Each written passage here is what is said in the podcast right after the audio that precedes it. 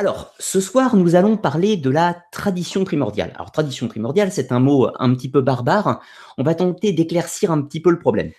Alors, donc, tradition primordiale, qu'est-ce que c'est?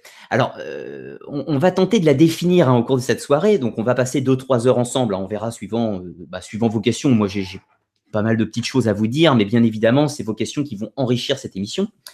Alors tout d'abord, la tradition primordiale, on va tenter de le définir et ensuite on va tenter d'y répondre. Mais d'y répondre d'une façon, euh, d'une façon d'historien, si je puis dire. Mon but dans cette émission ne va pas être de vous dire oui, la tradition primordiale existe ou non, elle n'existe pas. Cela n'a, à mon sens, aucun intérêt puisque cela dépend où l'on se place en fait par rapport à nos croyances personnelles. Donc en gros, l'émission va s'articuler sur trois points. La première chose, c'est de quoi parle-t-on? C'est quoi la tradition primordiale? Le deuxième élément qui va nous intéresser, c'est de qui parle-t-on? Parce que la tradition primordiale n'est pas la même chose suivant si l'on est musulman, si l'on est juif, si l'on est chrétien, si l'on est animiste, païen ou euh, parti adepte de certaines théories euh, gnostiques, hermétiques ou quoi que ce soit d'autre. Donc du coup, le quoi, enfin le, le quoi, le qui, et ensuite le quand on va essayer de dater un petit peu la tradition primordiale. Où est-ce qu'on peut la situer? Dans l'Antiquité, dans la protohistoire, dans la préhistoire ou dans des temps immémoriaux, voire même hors de notre temporalité euh, telle qu'on peut la concevoir? Et puis dans une dernière partie, en fait, je vais donc vous, exposer euh, une analyse plus psychologique, on va dire, du sujet, notamment en s'appuyant sur certains auteurs que je vais énumérer tout à l'heure. Et puis, je vous donnerai en toute fin d'émission mon point de vue personnel sur le sujet, qui, encore une fois, n'engage que moi et vous êtes tout à fait libre de ne pas y adhérer.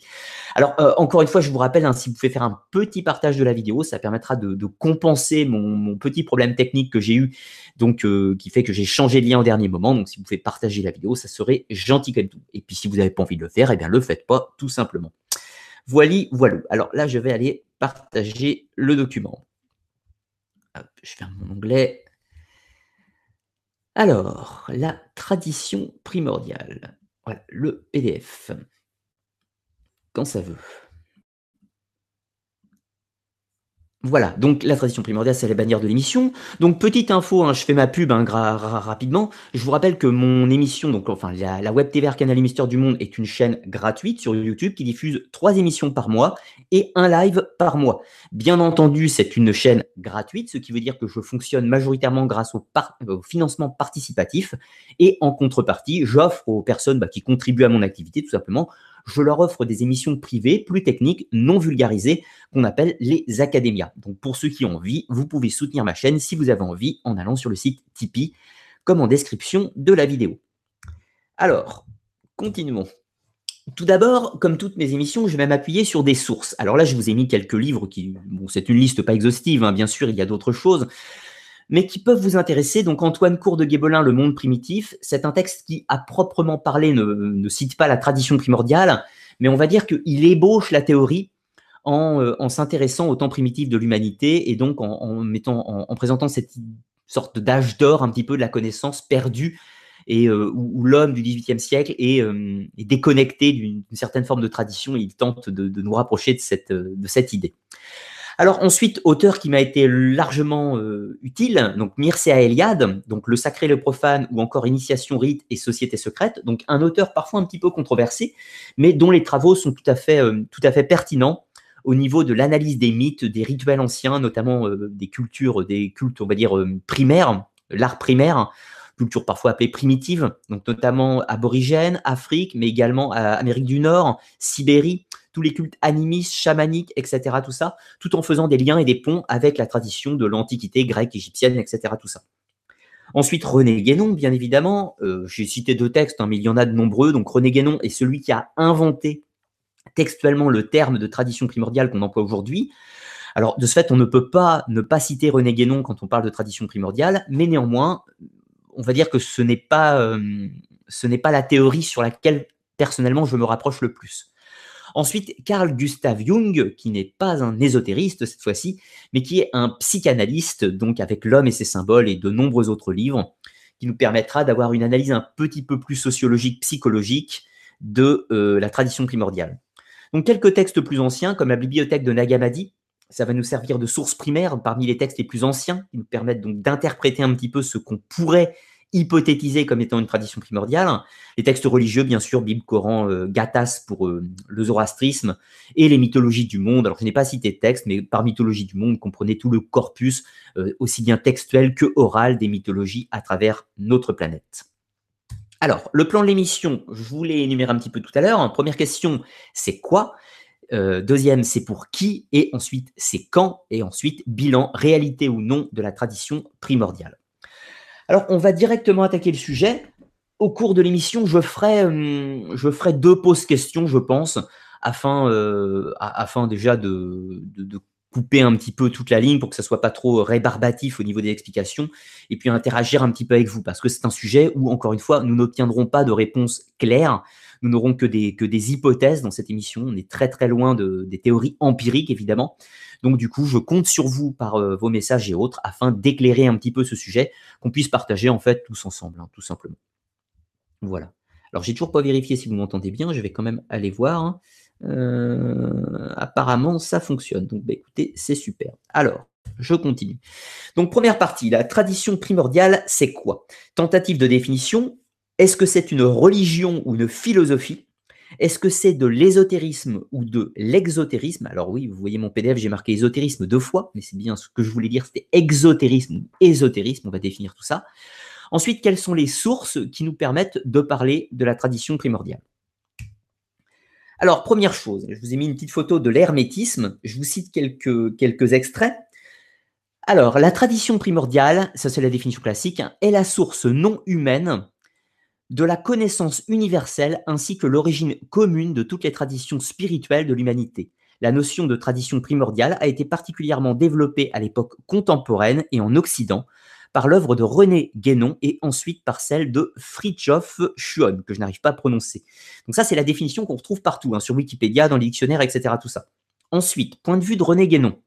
Donc pour René Guénon, l'existence de symboles identiques à différentes formes traditionnelles, éloignées dans le temps ou l'espace, serait un indice sur une origine historique remontant à la tradition primordiale. Et ensuite, pour Carl Gustav Jung, les instincts et les archétypes constituent l'ensemble de l'inconscient collectif, je l'appelle collectif, parce qu'au contraire de l'inconscient personnel, il n'est pas fait de contenu individuel, plus ou moins unique, ne se reproduisant pas, mais de contenus qui sont universels et qui apparaissent régulièrement. Alors, qu'est-ce qu'on peut tirer de tout cela? Alors, pour beaucoup, la tradition primordiale est une sorte de connaissance, on va dire un corpus de savoir, un corpus, euh, un corpus intellectuel, un corpus de, sagesse, de tout un tas de choses, qui nous viendrait de temps non humain. Alors non humain, euh, je n'ai pas dit extraterrestre, hein, non humain, qui viennent du divin, euh, d'une sorte d'état avant l'état humain. Voilà, tout simplement. Donc en gros, la tradition primordiale existe avant l'humanité. Voilà, ça c'est le, postulat de nombreuses personnes. Si on se base plutôt sur, euh, sur enfin si on s'intéresse à Guénon, on va dire que les concepts donc de cette connaissance perdue, cette tradition immémoriale, qu'on ne peut pas dater encore une fois, aurait véhiculé dans, euh, dans certains courants de pensée, dans certains courants religieux, certains courants mystiques, certaines sociétés secrètes depuis l'aube de l'humanité, et ce savoir se serait préservé au fur et à mesure du temps pour parvenir jusqu'à nous. Mais malheureusement, depuis, on va dire, l'homme moderne, alors euh, l'homme moderne, euh, c'est pas péjoratif pour l'homme d'avant, si je puis dire, l'homme moderne, plutôt l'homme séculier, l'homme qui a séparé un petit peu le sacré du profane, donc l'homme moderne euh, s'est désacralisé. L'homme moderne s'est désacralisé et on pourrait dire donc que cette tradition primordiale, d'après René Guénon, s'est perdue et que nous avons perdu les fils qui nous connectent ou qui nous relient à cette tradition ancestrale véhiculée depuis des temps immémoriaux. Ce qui fait que René Guénon considère par exemple que les, vestiges de cette tradition primordiale sont mieux conservés dans certaines traditions que dans d'autres. Nous, occidentaux, si je puis dire, donc l'Europe, l'Amérique du Nord, etc., tout ça, euh, nous sommes complètement déconnectés du sacré, majoritairement. Du coup, eh bien, il ne nous reste pas grand-chose de notre tradition primordiale et nous sommes très éloignés de ce savoir perdu. Inversement, des endroits comme le, Proche-Orient avec la culture hébraïque, kabbalistique ou encore euh, la tradition hindoue, par exemple, est beaucoup plus proche de ces traditions d'origine puisqu'ils l'ont mieux conservé, ils ont maintenu leur religion, la plupart des gens sont encore adeptes de ces cultures, ce qui fait que du coup, l'Orient aurait mieux préservé la tradition primordiale que nous autres occidentaux. Alors René Guénon fait tout un tas de, euh, de chemins intellectuels pour nous reconnecter à cette tradition primordiale en utilisant des vecteurs divers, qui est donc l'union entre l'Orient et l'Occident, euh, l'utilisation des mythologies anciennes type grecque, égyptienne principalement, et un petit peu zoroastrisme et principalement hindouisme, encore une fois.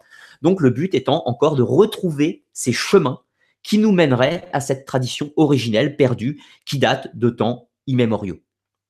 Alors pour Carl Gustav Jung, c'est totalement différent. La tradition primordiale n'existe pas en tant que telle, mais c'est ce qu'il appelle des archétypes.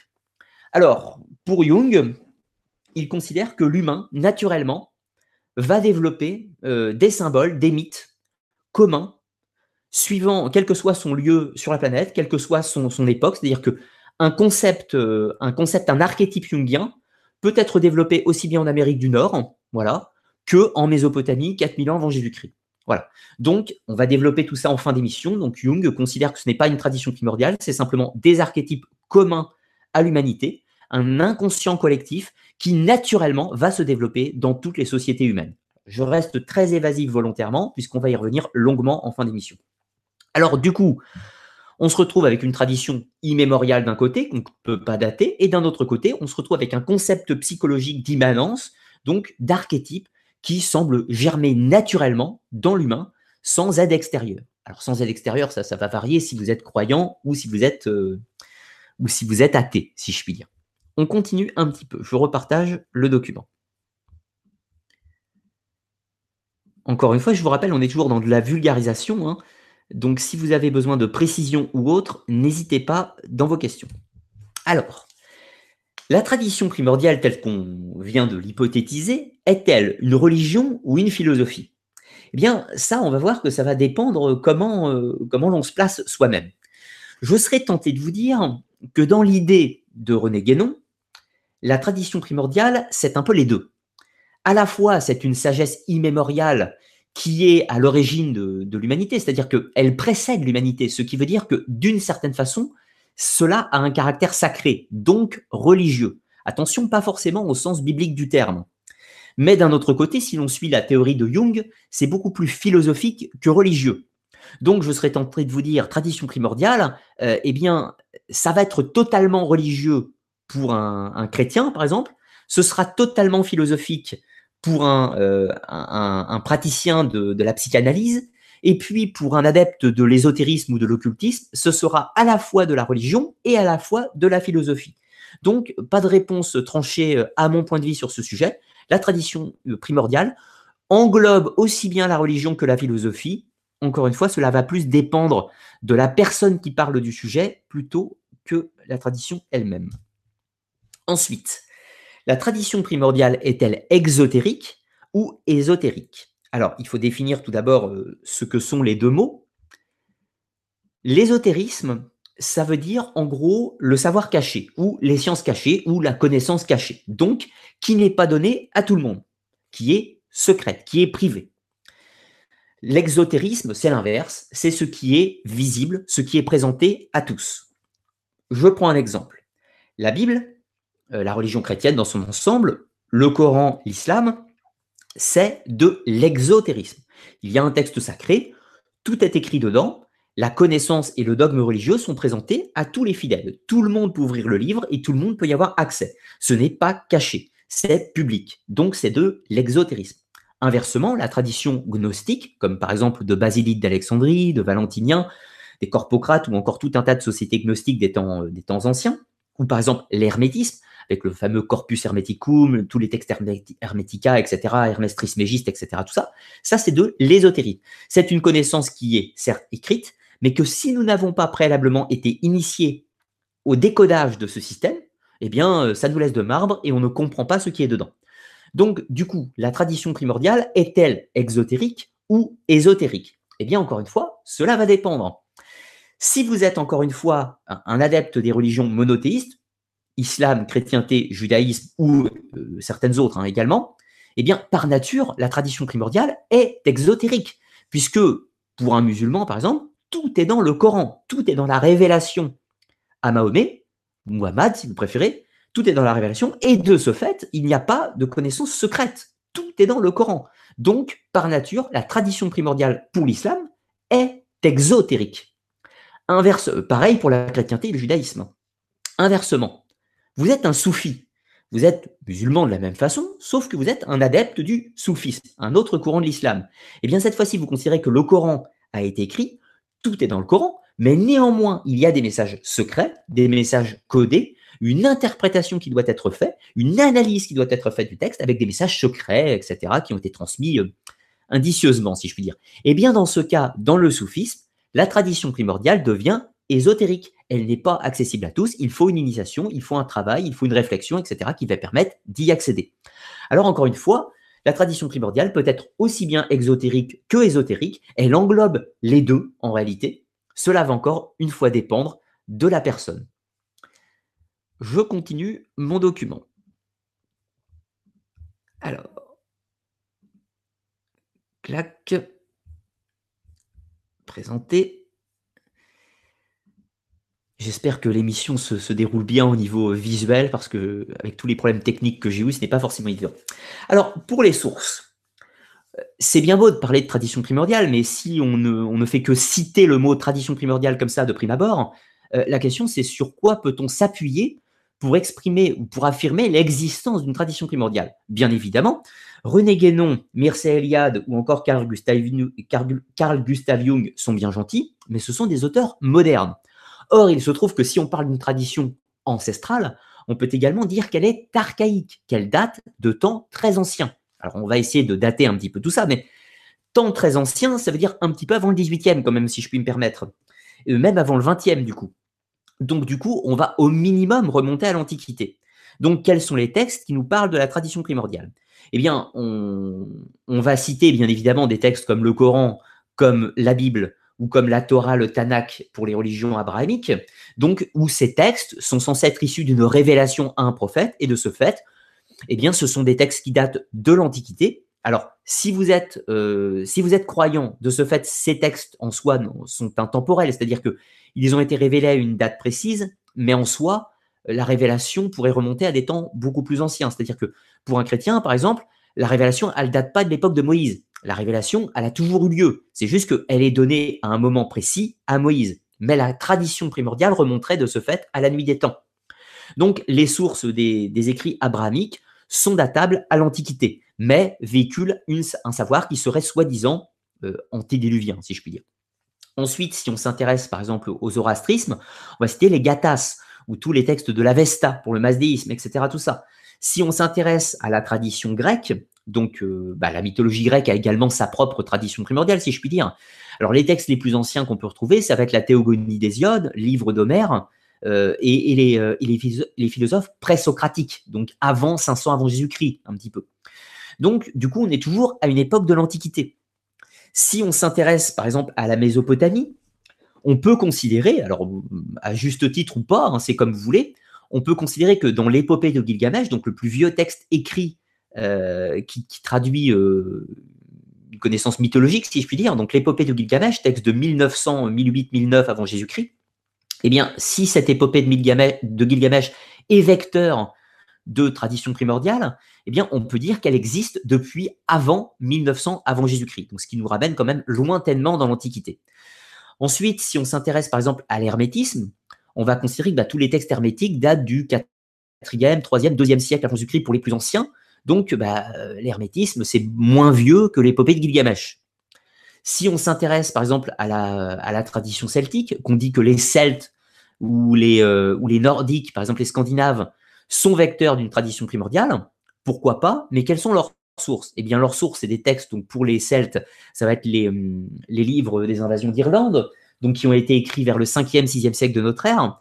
Si ce sont les textes hum, germaniques, ça va être les poétiques de Snorri, qui datent du 13e siècle, donc du coup, de, de notre ère, 13e hein, siècle de notre ère. Donc du coup, ces textes datent du Moyen Âge. Donc, euh, bah, ces textes sont censés remonter à une tradition ancestrale, mais les textes que nous, nous avons, les sources, ne sont pas très anciennes. Donc vous comprenez que la difficulté pour affirmer l'existence d'une tradition archaïque qui dépasse l'entendement temporel sont difficiles puisque ce sont des textes soit du Moyen Âge, soit de la fin de l'Antiquité, soit éventuellement du milieu de l'Antiquité, comme par exemple l'épopée de Gilgamesh. Donc, difficulté par rapport à tout ça.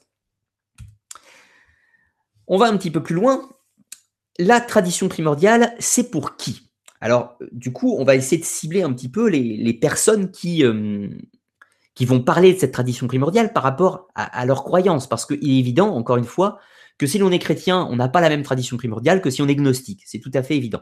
Alors, dans un premier temps, on va parler des héritages, révélés. Alors, l'héritage révélé, sous-entendu, ça va être les trois religions abrahamiques, mais également le zoroastrisme. Ensuite, on va parler d'un héritage hermétique. Donc, hermétique, comme son nom l'indique, l'hermétisme, qui pourrait également euh, faire des ponts avec les traditions gnostiques. Alors, pourquoi je l'ai fait dans ce sens-là? Parce que la tradition révélée est plus récente que l'hermétisme. Alors, c'est pas vrai pour le zoroastrisme. Le zoroastrisme, c'est plus vieux que l'hermétisme, mais bon, dans sa globalité, les, religions révélées sont un petit peu plus euh, récentes. Alors là, je parle surtout du christianisme et de l'islam. Le judaïsme est plus vieux que l'hermétisme, et le zoroastrisme également.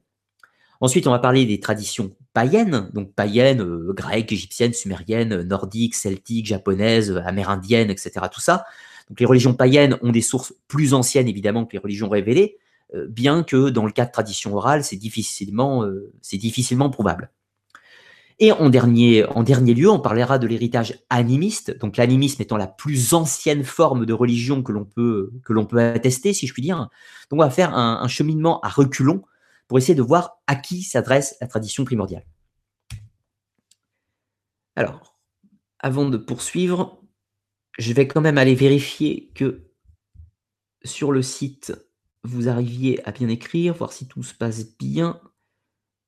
Voilà, c'est bon. Apparemment, vous arrivez à commenter sur le site web, donc c'est parfait. Voilà, pas de problème. Je regarde également sur le Discord. Bon, sur le Discord, il n'y a pas de questions, ça c'est normal. Voilà. Ok, super. Donc, je peux continuer euh, mon petit schmilblick. Alors, dans un premier temps, les religions révélées. Qu'est-ce que disent les religions révélées sur la tradition primordiale? Fondamentalement, ils n'en parlent pas. Fondamentalement, ils n'emploient pas le mot tradition primordiale. On a par exemple euh, Saint Augustin qui va parler d'une tradition, qui va parler de la, tradition primordiale, la tradition, pas, il n'emploie pas le mot primordial, mais la tradition des temps anciens, la tradition archaïque, la tradition de l'origine. La tradition d'origine, c'est quoi pour un chrétien? Eh bien, c'est très simple. Ça s'articule sur plusieurs phases, mais vous allez voir qu'on en revient toujours au même. Je partage le document pour illustrer un petit peu, bien que les, photos en soi sont, sont juste des illustrations et qu'elles n'ont pas d'intérêt particulier, mais c'est juste pour cibler un petit peu de quoi on parle. Alors, la tradition primordiale, on pourrait la faire remonter à Adam. Adam et Ève au Jardin d'Éden, avant, euh, la chute, donc avant euh, d'avoir mangé le fruit euh, de l'arbre de la connaissance du bien et du mal, ils ont la tradition primordiale en soi. Pourquoi? Parce qu'ils vivent dans le jardin d'Éden, ils ont toute la sagesse divine, si l'on peut dire, ils vivent dans ce jardin de béatitude éternellement, et ils sont au contact direct de Dieu. Ils ont contemplé Dieu. Donc contempler Dieu, c'est voir la vérité pour un chrétien. Donc ensuite, ils sont chassés du paradis et vont perdre cette tradition primordiale. Alors, bien sûr, euh, ils n'ont pas perdu leur connaissance, mais néanmoins, en chutant sur Terre, ils vont avoir d'autres tracas, ils vont devoir euh, cultiver la terre, ils vont devoir s'alimenter, ils vont devoir euh, construire l'habitat, se reproduire, etc., etc. Et ce qui fait qu'on considère chez les chrétiens que cette tradition, ce message divin d'origine, s'est perdu ou s'est étiolé.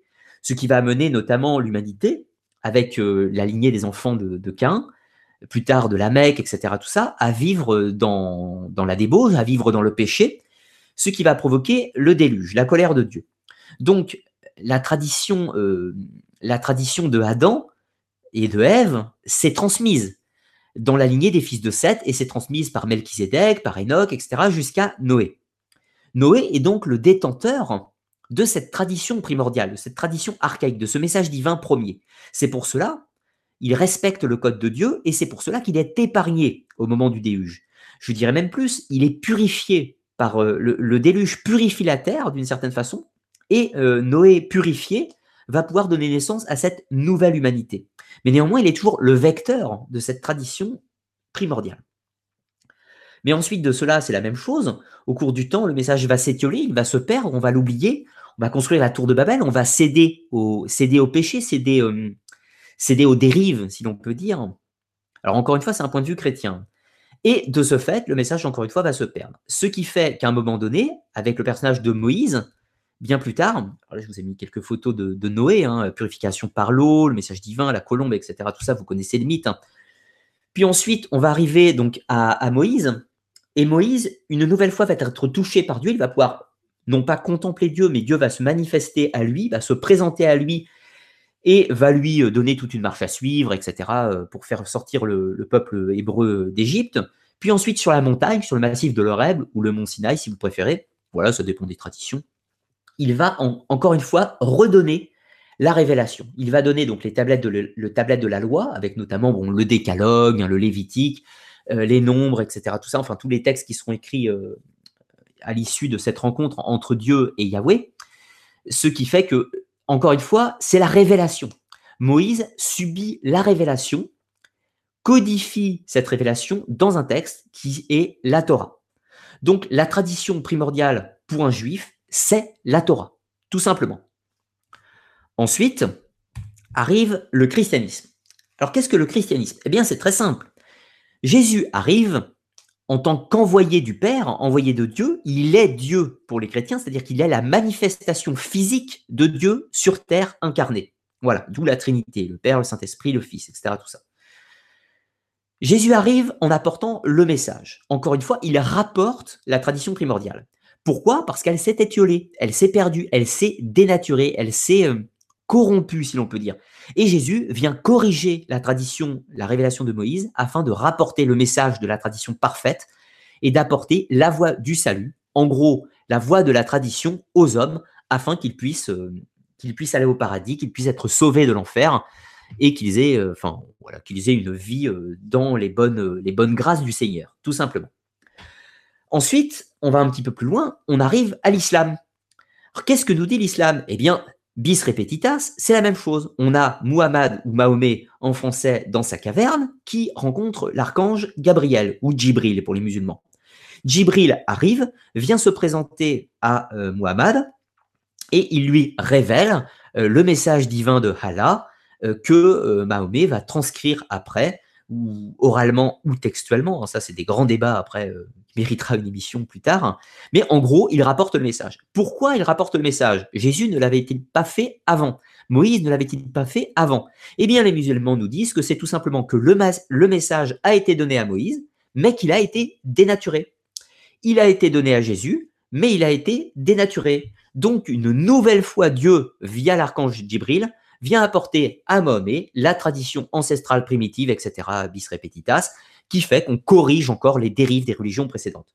Alors, euh, excusez-moi pour l'expression, mais c'est un concours de qui a la plus longue. Hein. C'est-à-dire qu'en gros, euh, aussi bien hébreux que chrétiens que musulmans trouvent leur justification dans leurs révélations personnelles, qui sont donc par Mahomet, par Jésus ou par Moïse.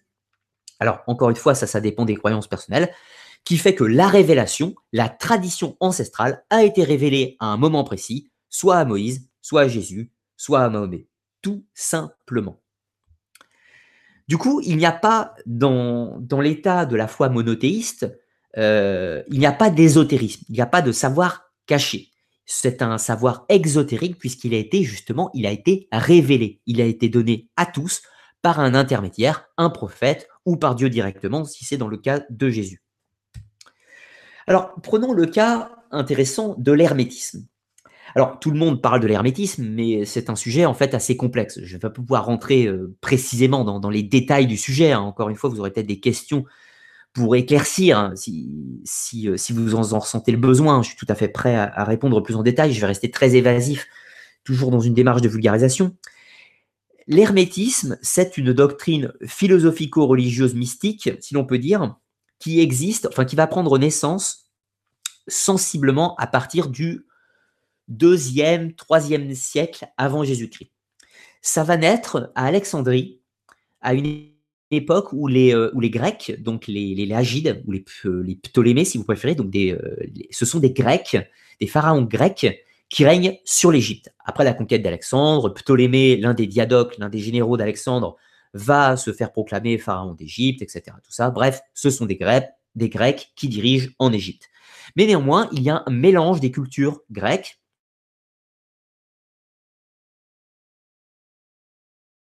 et de ce qui fait qu'on va arriver à un syncrétisme, et il y aura de nombreux courants à ce syncrétisme, comme par exemple la gnose, on en reparlera dans d'autres émissions, où j'en ai déjà parlé dans une académia précédente, mais euh, il y a une académia bientôt qui aura lieu pour parler de la gnose avant l'avènement du monothéisme. Ça sera un, autre sujet. Donc l'hermétisme est une de ces manifestations de ce syncrétisme gréco-égyptien. Donc deuxième, troisième éventuellement avant Jésus-Christ, qui s'appuie sur des textes de la même époque et certains textes qui ne sont pas, proprement parlés hermétiques, mais qu'on cite habituellement comme étant de l'hermétisme, à tort ou à raison, comme par exemple Platon. Platon n'est pas un auteur hermétisme, mais il est cité en permanence comme étant un auteur hermétiste. Pourquoi? Parce que la façon d'écrire de Platon a des ressemblances avec le style hermétique, ce qui fait que on fait des rapprochements, bien que c'est infondé historiquement. Alors, l'hermétisme, c'est une doctrine qui consiste en, gros à dire les choses euh, ou son contraire dans un même texte. Vous dites des choses, vous suggérez des idées dans le texte, le but étant de ne jamais faire un langage direct, mais de suggérer plus que de dire. Ça reprend en fait un petit peu la même idéologie que les kabbalistes vont faire, que les kabbalistes vont faire, qui est qu'en gros, on prend la Bible, mais on ne prend pas le texte au premier degré, on va tenter de l'interpréter, de savoir ce qu'il y a derrière. Eh bien, en fait, vous allez tout à fait comprendre pourquoi l'hermétisme dit ça. C'est pour une raison très simple. L'hermétisme, ah, je fais une petite faute d'ailleurs. L'hermétisme sert à désigner un ensemble plus vaste de doctrines, de croyances et de pratiques dont la nature s'est précisée à la Renaissance. Elles ne dépendent pas nécessairement de la tradition hermétique d'Alexandrie, mais incluent aussi bien la cabale chrétienne, le rosicrucisme, le paracélisme, le paracélisme et d'une façon générale la plupart des formes qui révèlent l'ésotérisme occidental moderne.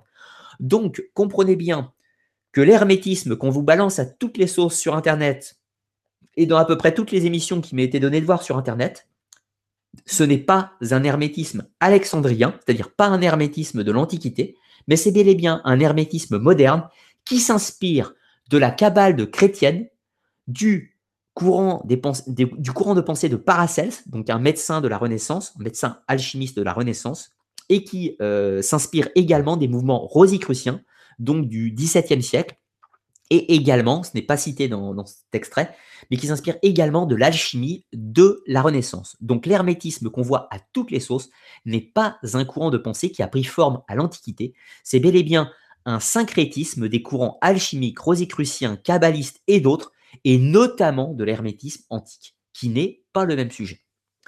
Donc c'est une doctrine ésotérique fondée sur des écrits, les Hermetica, de l'époque gréco-romaine, attribués à l'inspiration de Hermès Trismégiste.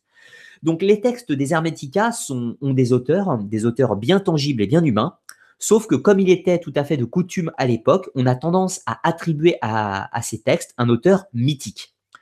Les kabbalistes ont fait la même chose. Par exemple, Moïse de Léon, qui a écrit le Zohar, donc le livre des splendeurs de la Kabbale, attribue le livre. Donc, le Zohar est un texte qui a été écrit au XIIIe siècle par Moïse de Léon en Espagne, mais néanmoins, il attribue ce texte à euh, Rabbi euh, Ben Shimon, un auteur mythico-historique euh, des premiers siècles de notre ère. Donc, en gros, le fait d'attribuer un texte qu'on a écrit soi-même à un auteur mystique permet de donner en fait de la, de la hauteur au récit. Et c'est une pratique tout à fait courante à l'époque où ont été écrits les Hermetica. C'est exactement la même chose avec les évangiles euh, canoniques et également euh, gnostiques d'ailleurs, où on dit que c'est l'évangile de Judas, mais c'est pas forcément Judas qui l'a écrit. On dit que c'est l'évangile de Marie-Madeleine, mais c'est pas forcément Marie-Madeleine qui l'a écrit. Voilà, c'est le principe du prête-nom. Ensuite, l'hermétisme est une philosophie, une religion, un ésotérisme ou une spiritualité en quête du salut par l'esprit comme le gnosticisme, mais supposant la connaissance analogique du cosmos. Donc encore une fois, l'hermétisme est une philosophie, une recherche qui a des points de concordance avec la tradition gnostique, mais ce n'est pas la même. Encore une fois, l'hermétisme tel que défini ici, on parle bien de l'hermétisme moderne inspiré des courants cités préalablement. On ne parle pas de l'hermétisme euh, euh, gréco-romain de l'Antiquité, qui est pour le coup très proche de la gnose. Ensuite, l'hermétisme antique, cette fois-ci. Donc l'hermétisme commence à Alexandrie au IIIe siècle avec des textes occultistes, astrologie, magie, etc., attribués à Hermès Trismégiste ou mis sous son autorité. Encore une fois, mis sous son autorité, ça veut dire inspiré par lui. Donc on est sur la même chose que par exemple euh, Moïse est inspiré par Dieu. Eh bien voilà, l'auteur d'un Hermética est inspiré par Hermès Trismégiste. Donc, euh, suivent ensuite entre 100 et 300 euh, de notre ère des textes philosophiques, dont le très important Corpus Hermeticum, qui n'est pas un texte d'avant Jésus-Christ, mais bien un texte d'après Jésus-Christ, écrit en grec, lui aussi par des Égyptiens, instruit dans la culture grecque ou, par des Grecs vivant au sein de la culture égyptienne.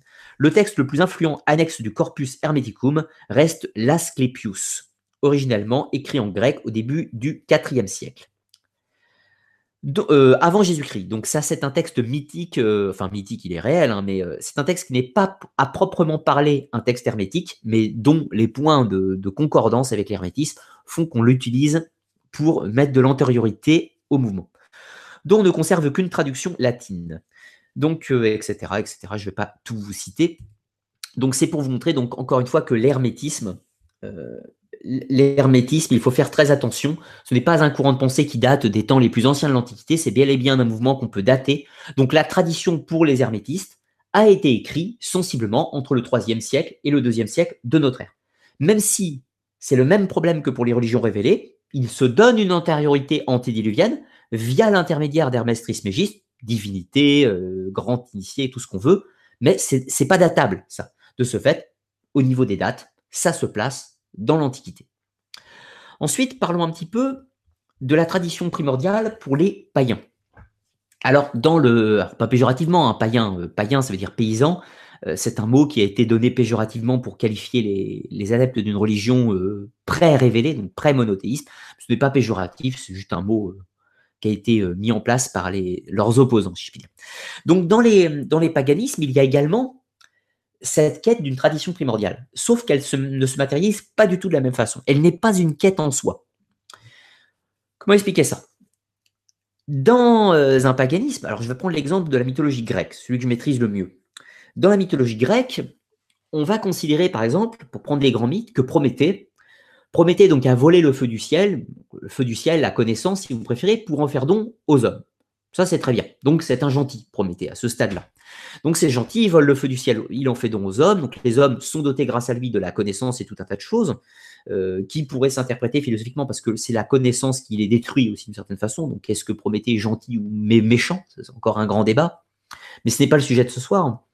Donc dans tous les cas, la tradition primordiale ou la connaissance primitive, c'est plus comme ça qu'on va le dire chez les Grecs, est révélée par un intermédiaire, un dieu, donc une divinité. Néanmoins, pour les Grecs, on parle uniquement de connaissance, on ne parle pas de tradition primordiale. La tradition primordiale va plus se matérialiser dans, le, dans les grands concepts. Et là, on va retrouver du Jung, en fait, dans la mythologie grecque. Pour un grec, la tradition primordiale, ce n'est pas une connaissance euh, du salut ou une quête du salut, c'est un corpus de données, un corpus de connaissances très large qui permet de comprendre le monde dans lequel on vit, tout simplement. Donc, du coup, je fais tout de suite une différence. Parce que là, cette fois-ci, c'est plus vieux que les religions révélées. Résumé, dans les religions révélées, c'est une connaissance exotérique, visible par tous, révélée à un prophète par Dieu. Tout simplement.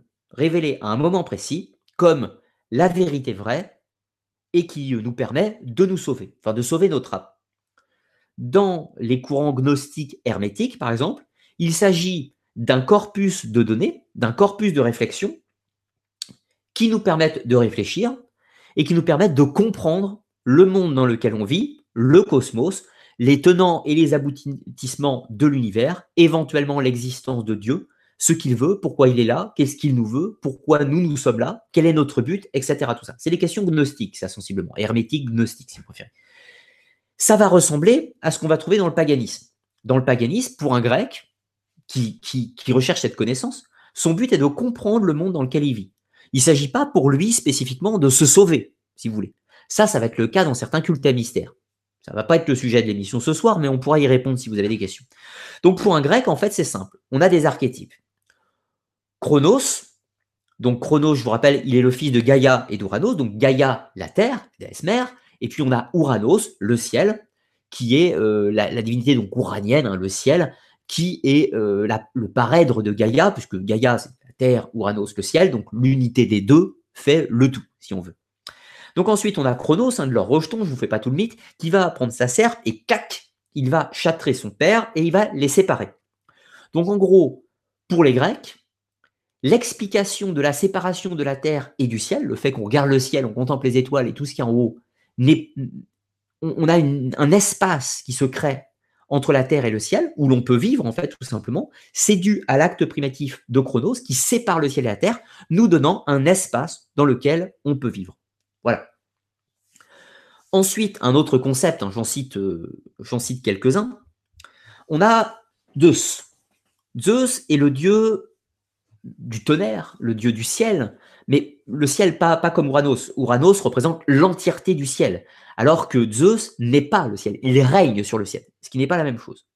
Donc Zeus règne dans les cieux, il est le maître de l'orage par lequel il matérialise sa puissance, et il est l'organisateur du monde, il est le démurge, il est celui qui dicte les, lois, l'ordre, des, ordres, des concepts que l'on doit respecter tous les humains sont mortels. Voilà, les humains sont mortels.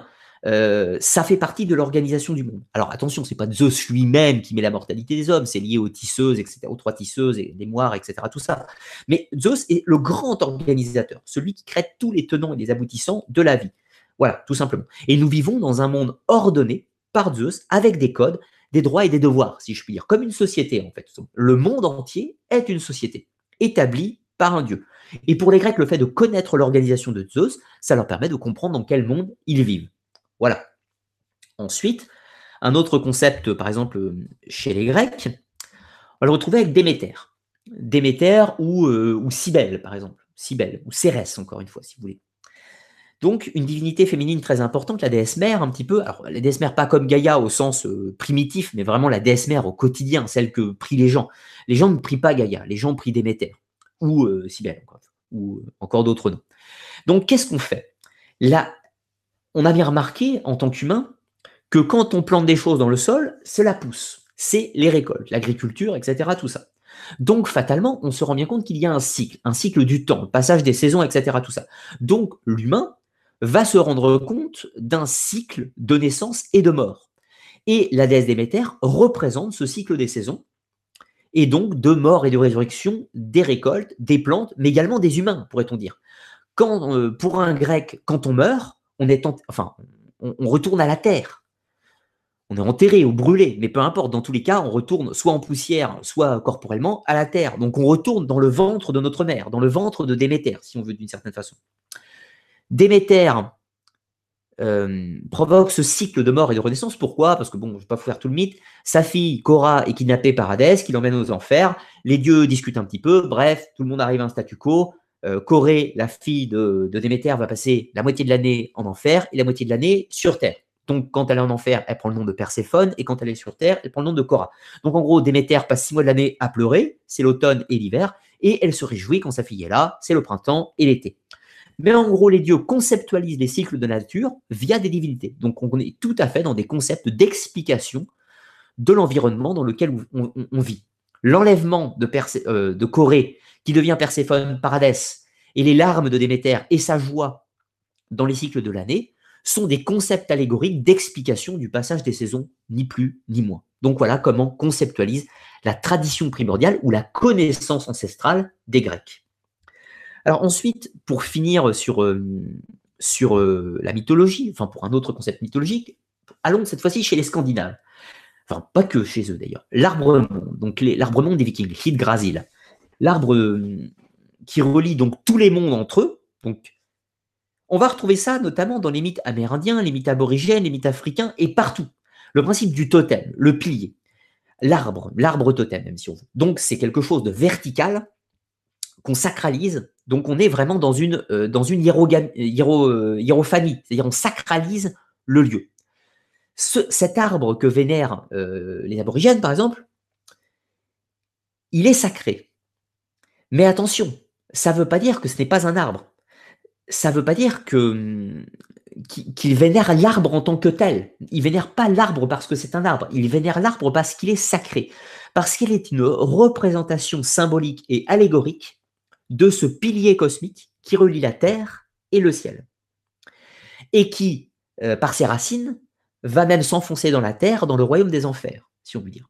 Pourquoi? Parce que, fatalement, l'arbre ou le pilier cosmique est le lien qui va relier tous les mondes entre eux.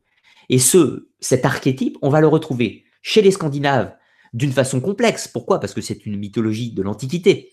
Et de ce fait, c'est des mythologies élaborées, si je puis dire. Mais donc, pour les Nordiques, on a cet arbre-monde qui va relier le royaume de la Terre, donc Midgard, à, au monde supérieur, donc au monde supérieur euh, qui vont être donc le Halfheim, le, le Asgard, et euh, l'autre c'est le, j'ai oublié son nom, le Fadheim, vous m'excuserez pour mon prononciation, hein, euh, voilà, je suis très mauvais en langue germanique ou nordique, donc vous m'en excuserez, mais vous m'avez très bien compris.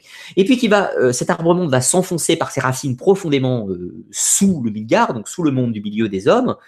Il y a deux, autres mondes, hein, le Nidavellir et le Jotunheim, hein, qui sont également dans ce monde du milieu un petit peu. Puis en dessous, on va avoir donc le, dans le Muspelheim, excusez-moi, le monde du feu. Et puis profondément sous la terre, on va avoir le Helheim, donc les enfers on va voir le Svartalheim, le monde des elfes noirs, et euh, que je dise pas, je crois, je, crois, j'ai peut-être je sais plus si c'est le Muspelheim qui est dans le monde souterrain ou le Jotunheim, j'ai peut-être une confusion entre les deux, mais bon, vous en avez trois en dessous, euh, quatre en dessous, vous en avez quatre centrales et quatre supérieures, voilà. Euh, que je vous dise pas, 3, 3, 3, il y en a 9, donc 3 supérieurs, 3 centraux et 3 inférieurs, que je vous dise pas de bêtises.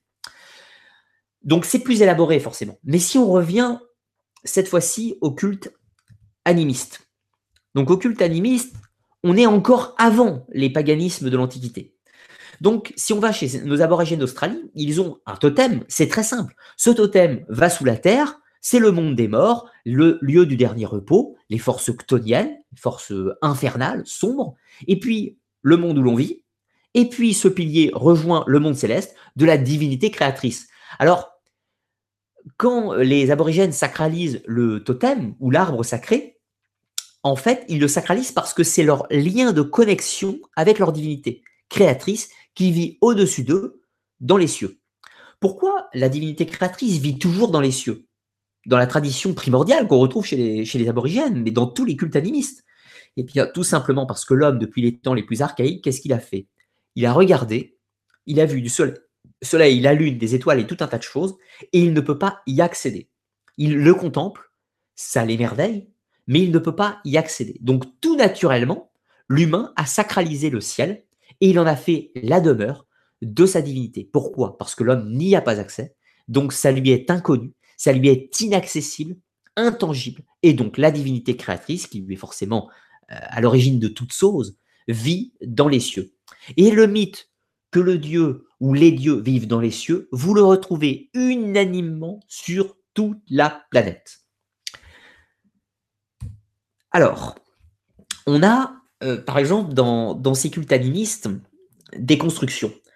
Par exemple, dans l'Antiquité, euh, je reviens même sur les religions révélées. Dans les religions révélées, par exemple l'islam, chrétienté, judaïsme, vous avez des lieux de culte. La synagogue, la mosquée, ou l'église, ou cathédrale, ou basilique. Qu'est-ce que c'est ce lieu? C'est un lieu de passage entre le profane et le sacré. Quand vous êtes hors de l'église, vous êtes dans l'espace profane, l'espace public. Puis quand vous rentrez dans le temple, vous êtes dans un espace sacré, un espace quasi intemporel. Donc vous êtes connecté à cette tradition originelle révélée, où cet espace est directement en lien avec la révélation. Si l'on remonte un petit peu dans le passé, qu'on va à l'Antiquité, dans des temples égyptiens, Karnak, Luxor et d'autres, ou allant chez les Grecs, donc tous les temples de divinités grecques, c'est la même chose. Vous avez la séparation entre le profane et le sacré. Ce temple est symboliquement la demeure où vit la divinité. Alors, c'est là qu'on a une différence avec les religions révélées. Un temple grec, temple d'Athéna par exemple, à Athènes, Athéna vit dans le temple. Ça ne veut pas dire qu'elle y vit en permanence, mais symboliquement, c'est sa maison, c'est sa demeure. Donc, quand vous rentrez dans le temple, vous quittez le monde profane pour entrer dans un monde sacré. Et vous êtes en connexion à proximité de la divinité. Et on va retrouver en fait notre pilier. Pourquoi? C'est quoi le pilier? C'est ce qui relie le monde des hommes à la divinité. Eh bien, chez les aborigènes ou chez les cultures plus archaïques, on va retrouver cet arbre-monde, ce pilier qui relie les hommes aux dieux. Eh bien, dans l'Antiquité égyptienne, grecque, sumérienne et autres, on va retrouver le temple qui a exactement le même rôle que le pilier, si ce n'est qu'il est plus complexe, plus abouti, ce n'est plus une simple forme primaire, c'est une forme plus complexe qui est un lieu de communication, de connexion avec la divinité. Et donc notre tradition primordiale se retrouve chez les animistes dans la nature, dans un objet commun de la nature, une pierre, un lac, un arbre. Chez les païens, c'est le temple, l'espace sacré. Et euh, dans les religions révélées, c'est toujours l'espace sacré, où c'est dans la manifestation divine, comme par exemple les miracles, comme l'apparition de Lourdes, ou d'autres Fatima, etc. Tout ça, par exemple. Voilà, c'est en fait l'évolution de ce, point de connexion entre le divin et l'humain, mais néanmoins, il évolue au cours du temps, mais on va retrouver le fond commun de l'aérophanie, donc le passage entre le passage, le, lieu profane et le lieu sacré.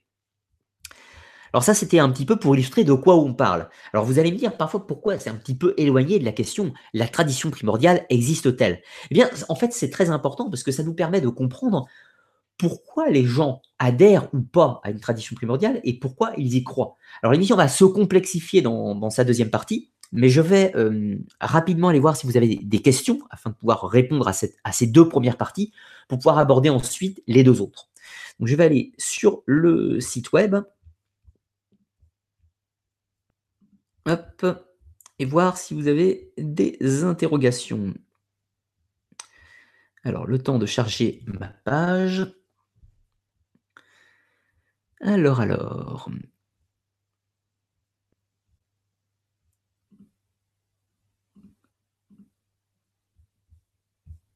Alors, je vois qu'il y a quelques messages. Je vais en profiter pour ceux qui sont un petit peu arrivés un petit peu plus en retard pour euh, vous faire un, petit, tuto en fait pour euh, commenter sur euh, les vidéos. Pourquoi je vous fais quelques petits tutos C'est pas pour vous embêter, c'est simplement que vu que j'ai changé de méthode récemment, il est tout à fait normal que je prenne un petit peu de temps pour vous expliquer. Vous m'en excusez. Alors là, vous voyez donc voilà le site web.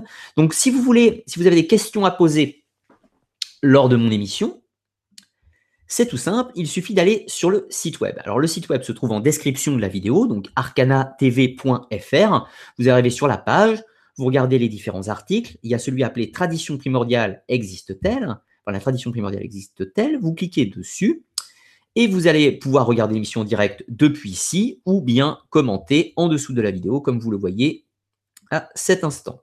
Clac, voilà. Voilà.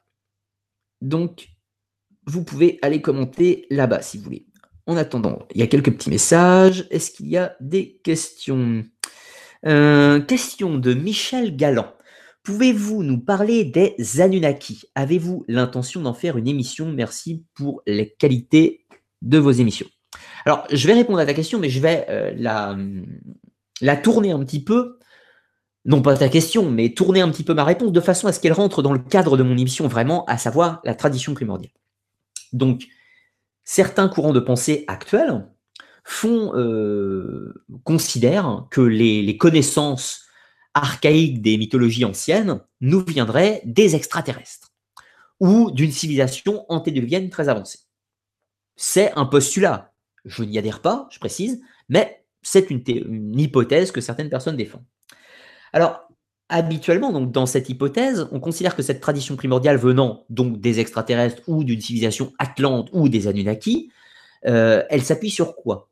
Eh bien, elle s'appuie sur les travaux de certains chercheurs qui, en interprétant les textes type la Bible ou les écrits sumériens, euh, nous présenterait soi-disant euh, une connaissance révélée, connaissance, pas révélée, cachée, excusez-moi, des Anunnaki.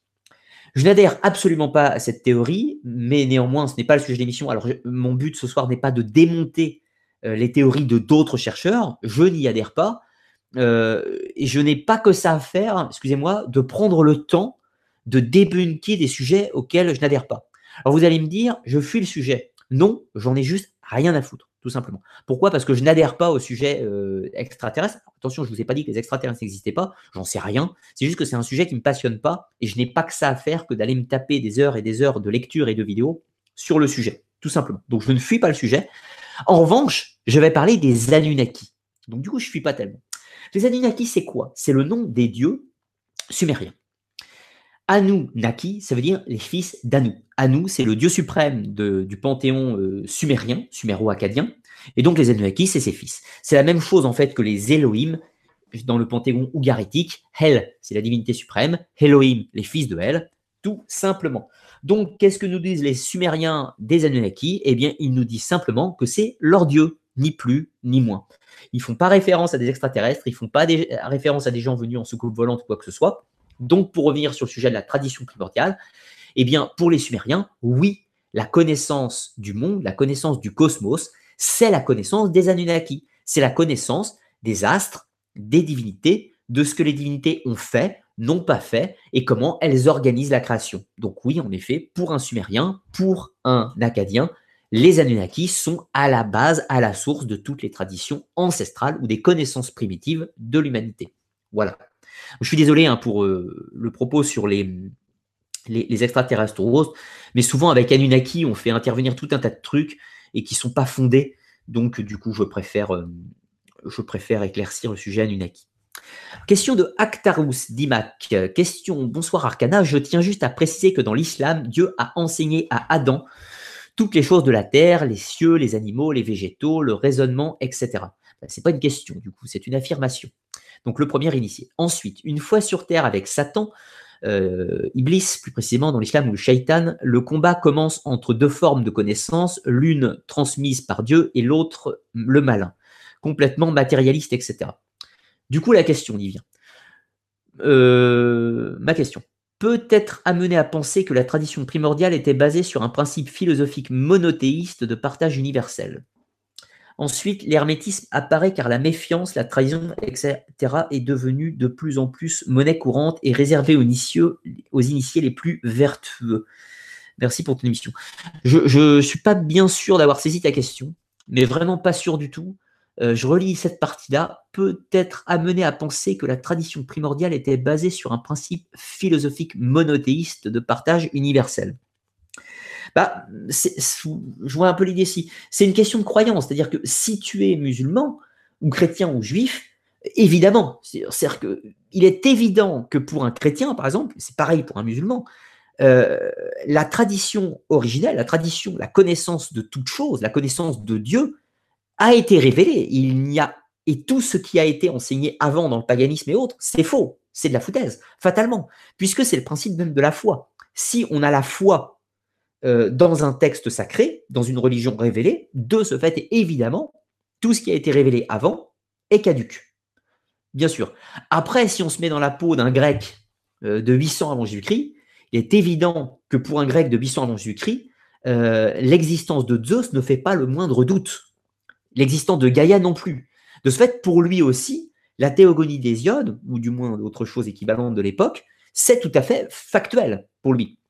Donc encore une fois, il faut faire attention avec le sujet de la tradition primordiale. Si on, on parle de foi, euh, bah du coup, il n'y a plus d'émission, en fait. Parce que si on parle de foi, euh, bah, la tradition primordiale existe-t-elle Oui, évidemment. Pour un musulman, euh, comment pourrait-on mettre en doute l'existence de la tradition primordiale? La révélation d'Allah peut pas la mettre en doute. Donc, du coup, bah, j'aurais pas d'émission à faire.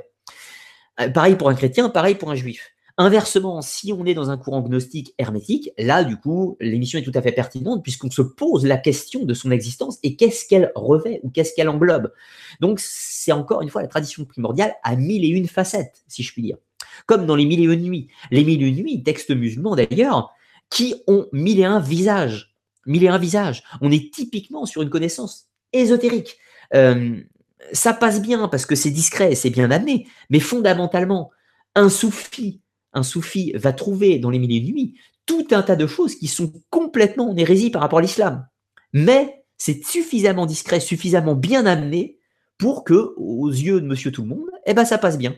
Donc voilà. Donc l'islam a également ses courants ésotériques, bien sûr. Mais si on est dans la religion révélée primaire, il est évident que non. Le christianisme, c'est pareil avec la gnose, la gnose chrétienne, et euh, le judaïsme, c'est pareil. Euh, les hérésies kabbalistiques, si je puis dire, c'est totalement hérétique, la Kabbale.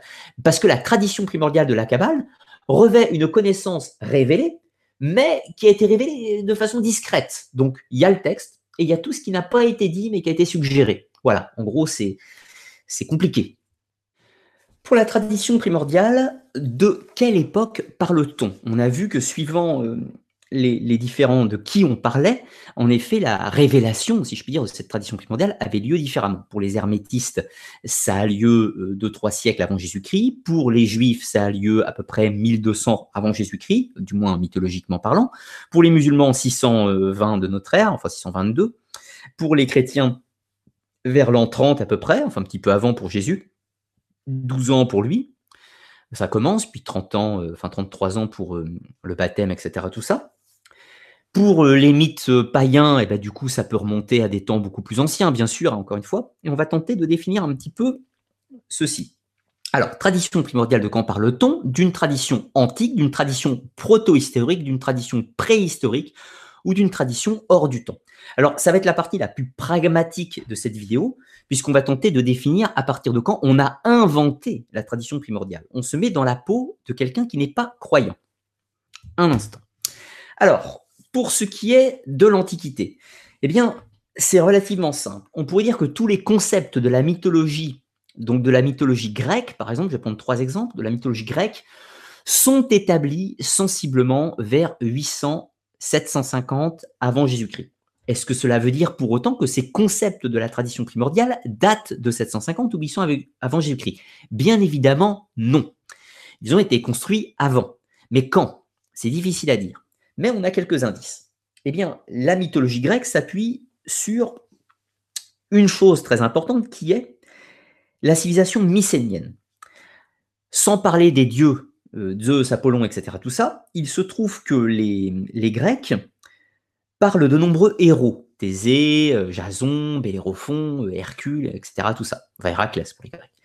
Il se trouve que la plupart de ces héros, de ces personnages mythologiques, sont des demi-dieux et sont des gens qu'on pourrait situer chronologiquement dans l'époque mycénienne. Donc l'époque mycénienne, c'est une époque qui dure entre 1800 avant Jésus-Christ et 1200 avant Jésus-Christ. Donc on pourrait dire que la tradition primordiale des Grecs, ou la, connaissance ancestrale des Grecs, se situe dans une fourchette de temps euh, puisée, elle, se, elle, se, elle puise dans une époque temporelle entre 1800 et 1200 avant Jésus-Christ. Ni plus, ni moins. Ensuite, si on prend le cas des Égyptiens, là, ça devient un peu plus complexe. La plupart des textes égyptiens que nous avons, mythologiques, sont datés du Nouvel Empire, donc ont été composés entre, 1000, euh, entre 1400 de notre ère, 1400-1500 de notre ère, et 1000 de notre ère.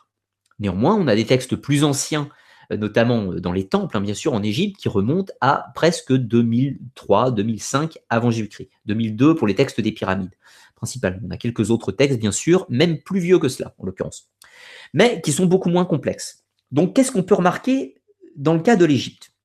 Eh bien, euh, une chose essentielle, c'est que la tradition primordiale des Égyptiens, elle a évolué. C'est-à-dire que la tradition euh, soi-disant antédiluvienne, mystique, qui date de la nuit des temps, tout ce que vous voulez, il se trouve qu'elle est plus complexe et elle est plus aboutie chez les Égyptiens de l'an 1500, avant Jésus-Christ bien sûr, que de 2500 avant Jésus-Christ. Donc du coup, si la tradition est plus complexe au Nouvel Empire qu'à l'Ancien Empire, cela veut dire qu'elle est plus, qu'elle s'est enrichie, elle s'est améliorée, elle s'est complexifiée, même si l'on peut dire. Donc, en gros, euh, ce n'est plus une sagesse archaïque issue de la nuit des temps révélée, il s'agit bien d'une intelligence humaine codifiée par des allégories, par des mythes et tout un tas de choses, qui s'est enrichi progressivement via la philosophie, via des concepts, des raisonnements et tout un tas de choses. Donc en gros, du coup, il n'y a plus de tradition primordiale. Il y a un corpus de connaissances progressif et évolutif qui a forcément changé entre l'Ancien Empire et le Nouvel Empire. Du coup, ça nous met quand même un peu à plat l'idée de tradition primordiale, c'est les Égyptiens. Ensuite, allons à une civilisation encore plus ancienne que l'Égypte, à savoir les Sumériens enfin suméro-acadiens. Eh bien, les suméro-acadiens, ils ont commencé leur civilisation vers 3500 avant Jésus-Christ, euh, tel qu'on l'établit hein, par rapport à l'écriture, 2003, 3003 euh, pour l'écriture à peu près. Et il se trouve que leur civilisation, en tant que, suméro-acadien, se termine en 2000 de nos, avant notre ère, mais elle se poursuit via les Babyloniens et les Assyriens. Or, il se trouve que les mythes que l'on va retrouver dans les bibliothèques type Azurbanipal, 700, 750 avant Jésus-Christ en Assyrie sont beaucoup plus complexes, sont beaucoup plus évolués, sont beaucoup plus techniques que les mythes que l'on va retrouver euh, à Babylone en 1900 avant Jésus-Christ. Et plus complexes encore que ceux qu'on retrouve en 2300 avant Jésus-Christ en pays sumérien. Donc qu'est-ce qu'on peut dire de cela? Eh bien, tout simplement, on peut dire que les Sumériens avaient un panthéon, avaient des mythes, avaient des allégories, qu'ils les ont écrits, mais que leurs descendants, leurs successeurs, les Babyloniens ou les Chaldéens et les Assyriens, ont complexifié ces mythes, ils les ont enrichis, ils les ont transformés pour leur donner une profondeur philosophique et autres. Je vais citer un exemple avec l'épopée de Gilgamesh. Alors l'épopée de Gilgamesh, je vais vous la faire de façon assez courte. Alors en gros, c'est très simple. Vous avez un roi, un roi de milieu, c'est-à-dire Gilgamesh, il est le fils d'une divinité et son père Lugalbamba était roi avant lui, il règne sur la ville d'Uruk il est favorisé des dieux, il a euh, Enki, le dieu de la sagesse et des connaissances, lui a donné tout un tas de bienfaits, etc. Il est beau, il est fort, il est valeureux, il est valeureux mais pas trop au départ. C'est un tyran. Il a euh, de nombreux vices, il est débauché, euh, la luxure, l'avarice, tout ce que vous voulez, tous les défauts imaginables. Donc, ce qui fait que les habitants d'Uruk sont très en colère et ils supplient les dieux, grand dieu suprême à nous, de leur venir en aide. Le grand dieu Anu dit oui, en effet, euh, Gilgamesh, il n'est pas trop cool. Donc, on va créer un être qui va s'opposer, qui va mettre fin à la tyrannie de Gilgamesh. Et du coup, c'est la naissance de Enkidu. La déesse de la terre, Ninursag, va donner vie à Enkidu, un être issu de la terre euh, qui va naître en forêt, un peu comme un animal, il est un peu sauvage, etc. Tout ça, je, fais très rapide hein, le mythe. J'ai une vidéo dans l'année qui sort sur Gilgamesh, rassurez-vous, tout sera expliqué. Donc Enkidu arrive, il est un, peu petit peu sauvage, contrairement à Gilgamesh qui est civilisé, mais qui est un mauvais homme. Enkidu, tout un tas de péripéties, va se retrouver aller à Uru, qui va défier Gilgamesh. Ils sont de même force, ils vont finir par devenir amis, ils font un pacte d'amitié. Ah, là, ça pose un problème. Pourquoi? Vous vous rendez compte? Le but de la naissance d'Enkidu était quand même de défier Gilgamesh et de le vaincre, de mettre fin à la tyrannie. Or, c'est pas ce qui se passe. Ils s'allient entre eux. Donc, du coup, c'est une forme de rébellion contre l'ordre divin. Alors, du coup, ensuite, ils vont faire tout un tas de pérégrinations. Ils vont vaincre le, le d'ogre géant Humbaba dans la forêt de cèdre au Liban traduit euh, un peu de géopolitique à l'époque, puisque ça montre que les, Sumériens, euh, enfin les Acadiens du temps de Sargon d'Akkad avaient conquis euh, le Liban, donc du coup ça a quelques véracités historiques, c'est intéressant ça. Mais bon, je m'éloigne.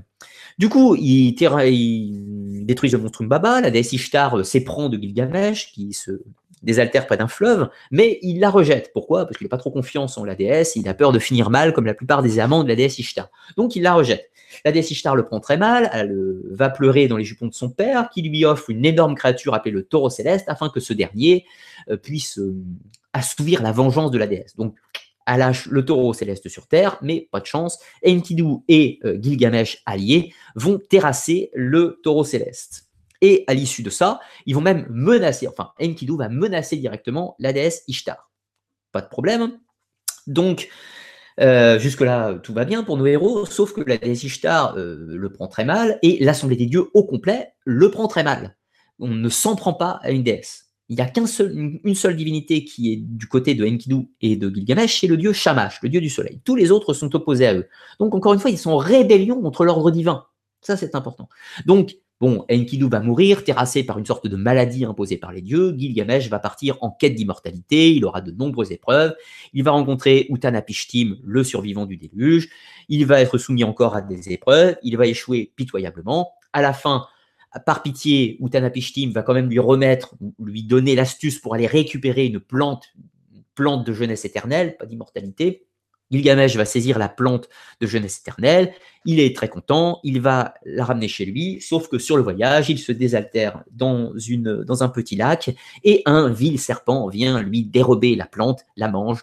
Gilgamesh s'effondre en larmes, il rentre chez lui, mais il accepte son destin, il comprend que la mort est le destin de, tout, de tous hommes, il devient un bon roi, un roi constructeur, protecteur de son peuple, il a une large descendance, il profite de ses enfants, c'est un très bon roi, ça finit bien.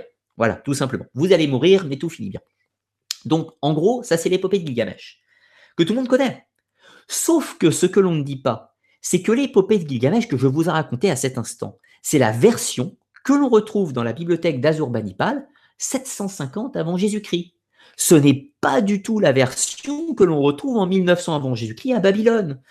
Dans la version d'avant Jésus-Christ euh, à Babylone, 1900 avant Jésus-Christ, Enkidu n'est pas du tout un, allié de Gilgamesh, ce n'est pas du tout un homme créé par les dieux comme ça, c'est un serviteur, un page, donc euh, juste un serviteur de Gilgamesh. Ils ne sont pas du tout amis, ils ne sont pas du tout proches. C'est un serviteur, c'est son aide de camp, si on peut dire. Ensuite, il n'y a pas la quête d'immortalité. Gilgamesh est un mauvais roi, puis il devient un bon roi par rapport à tout un tas de concepts. Mais il n'y a pas du tout la quête d'immortalité. Ensuite, il n'y a pas du tout le voyage en enfer, euh, le voyage en enfer euh, qu'on suit Gilgamesh euh, qui rencontre Enkidu en enfer, etc. On l'a pas du tout non plus dans la version sumérienne plus ancienne. Donc, en gros, qu'est-ce qu'on a? L'épopée de Gilgamesh, texte de base, a été complexifié, modifié, adapté, avec enrichi de tout un tas de concepts qui vont arriver à la version qu'on connaît, qui n'est pas du tout datée de 1900 avant Jésus-Christ. Donc, encore une fois, tradition primordiale chez les Sumériens Eh ben non. Pourquoi? Parce qu'on est un concept de base qui s'enrichit progressivement. Voilà. Donc, en fait, on est, comme les Égyptiens, un corpus de connaissances qui se nourrit de la réflexion humaine, qui se nourrit de nouveaux concepts, qui se nourrit de philosophie, qui se nourrit de nouvelles rencontres, d'échanges culturels et tout un tas de choses pour aboutir à des concepts évolués ou plus évolués plus techniques encore, tout simplement. Mais pas de tradition primordiale ni en Égypte ni à Sumer, ni chez les Grecs, mais on va voir pourquoi. Attention, je ne vous dis pas que la tradition primordiale n'existe pas, je vous dis juste qu'on ne la présente pas comme ça dans le mythe, dans l'Antiquité du moins. Alors, on va aller un petit peu plus loin. On va maintenant aller dans la proto-histoire. Et on va se servir des Grecs pour ça. Alors, si on est chez les Grecs, je vous ai dit, la plupart de leur corpus mythologique font intervenir des héros qu'on pourrait imager, comme la guerre de Troie par exemple, dans l'époque mycénienne, donc 1800, 1200 avant Jésus-Christ. C'est de là que les Grecs tirent leur mythe, ou du moins l'inspiration de leur mythe, donc l'inspiration de leur corpus de connaissances. Peut-être tradition primordiale, on va le voir. Qu'est-ce qu'on peut dire par rapport à ça?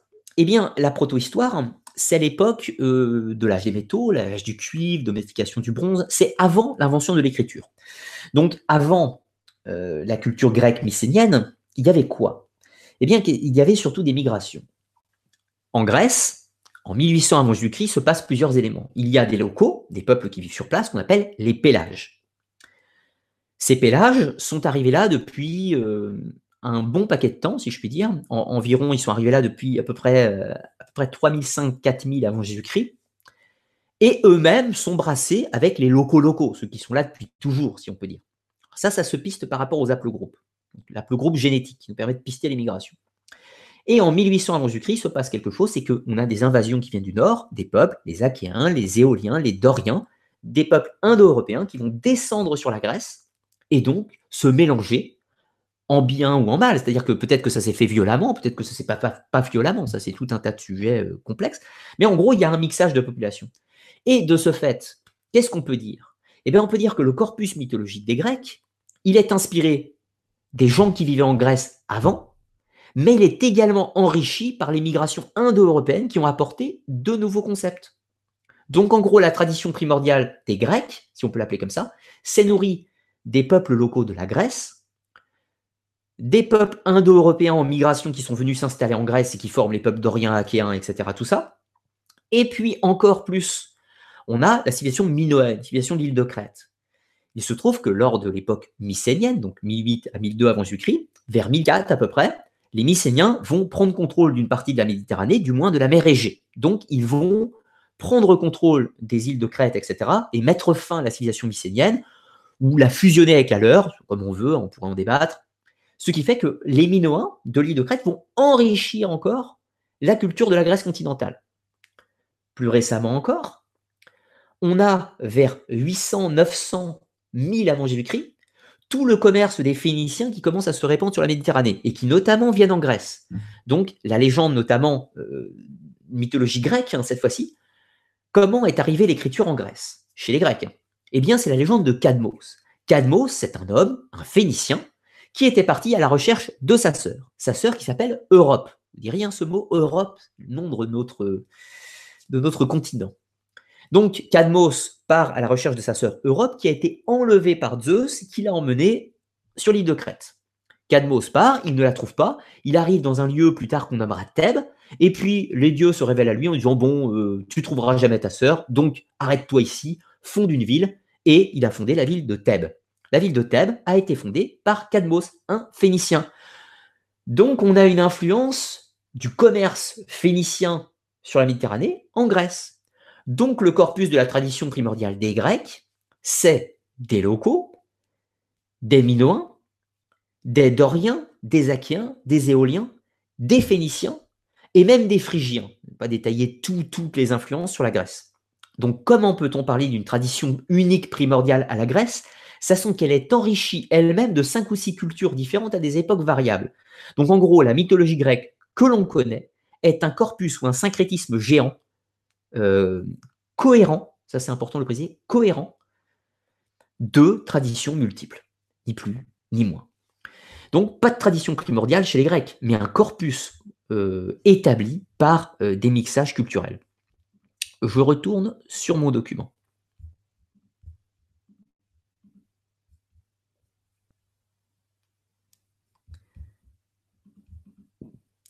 Alors, tradition de la proto-histoire, évidemment, la difficulté, c'est que nous n'avons pas de texte, mais nous avons néanmoins pas mal de représentations et autres. Il est très difficile de dire en quoi croyaient exactement les peuples de la proto-histoire. On sait qu'ils font, par exemple, des, des, représentations. Ils font des représentations notamment d'animaux. Les peuples de la proto-histoire, donc âge du cuivre par exemple, néolithique si vous préférez, euh, âge du cuivre, c'est l'âge de la pierre polie, c'est avant l'âge du cuivre. Hein. Mais on est dans une période s'étalant entre donc néolithique, âge du cuivre, âge du bronze. On est sur une époque s'étalant entre moins 8000, moins 10 000 pour la Mésopotamie par exemple, jusqu'à environ moins 2000 pour, euh, pour la Crète minoenne, euh, moins. Euh, la, Grèce acquiert l'écriture plus 1008, ils ont l'écriture déjà à peu près. Donc, vous voyez, on est sur sensiblement entre moins 10 000, moins 2000 pour la Grèce, par exemple. On est dans néolithique, puis âge du cuivre, puis âge du bronze. Donc, en quoi croyaient ces peuples C'est assez difficile à développer précisément. On sait qu'ils font beaucoup de représentations totémiques. Donc, on peut imaginer que ces peuples ne sont pas dans un paganisme tel qu'on le conçoit, mais plutôt dans de l'animisme, encore dans la sacralisation de la nature. Les constructions, alors là, si on va par exemple en Europe de l'Ouest, les constructions mégalithiques, donc je vous rappelle, le mégalithisme s'étend sur une période d'à peu près 5000 avant Jésus-Christ, sur à peu près 1200 avant Jésus-Christ pour les plus récents, donc période proto-historique, hein, puisqu'il n'y a pas d'usage de l'écriture. Donc on construit des dolmens, des menhirs, des allées couvertes, des cromlechs et tout ce que vous voulez. On est probablement, encore une fois, dans des cultes animistes de sacralisation de la nature, mais on est toujours sur ce principe de connexion, l'espace sacré. Quand vous faites un, dolmen, c'est une grotte, c'est une grotte artificielle, un espace de communication entre les forces ctoniennes de la Terre avec vous. Donc on est dans le rapport au sacré. Si on fait un menhir, c'est un pilier, une élévation vers le ciel. On se met en connexion avec les forces, euh, les forces ouraniennes, contrairement aux forces telluriques des dolmens, par exemple. Alors, on pourrait dire aussi que le dolmen relie les forces telluriques aux forces ouraniennes. Ça, c'est comme on veut. Mais du coup, peut-on parler de tradition primordiale euh, de cette époque? Eh bien, oui, on peut parler de tradition primordiale. Pourquoi? Parce que on va retrouver, euh, avec ces dolmens, ces menhirs et ces représentations totémiques, on va retrouver ces archétypes donc du pilier qui relie le ciel et la terre, qui fondamentalement est l'ancêtre du temple. Alors, il y a cette tradition euh, primordiale, j'ai dit un gros mot, cette tradition précédente qui a précédé, qui a précédé l'Antiquité. Donc tous les cultes de l'Antiquité puisent des sources d'inspiration dans les cultes plus anciens. Néanmoins, ces cultes se sont enrichis et ces concepts se sont complexifiés.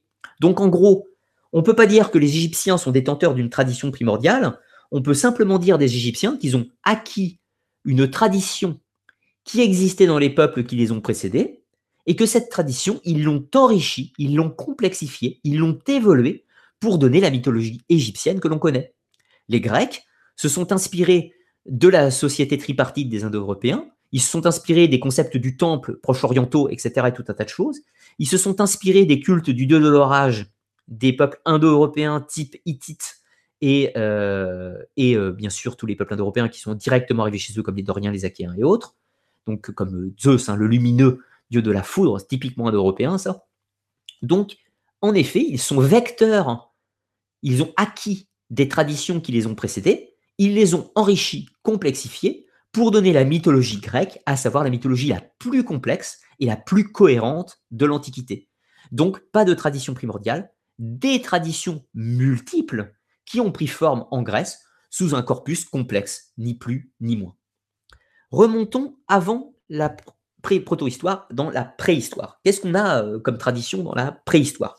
Eh bien, euh, pas grand-chose, mais euh, néanmoins beaucoup de choses, si je puis dire.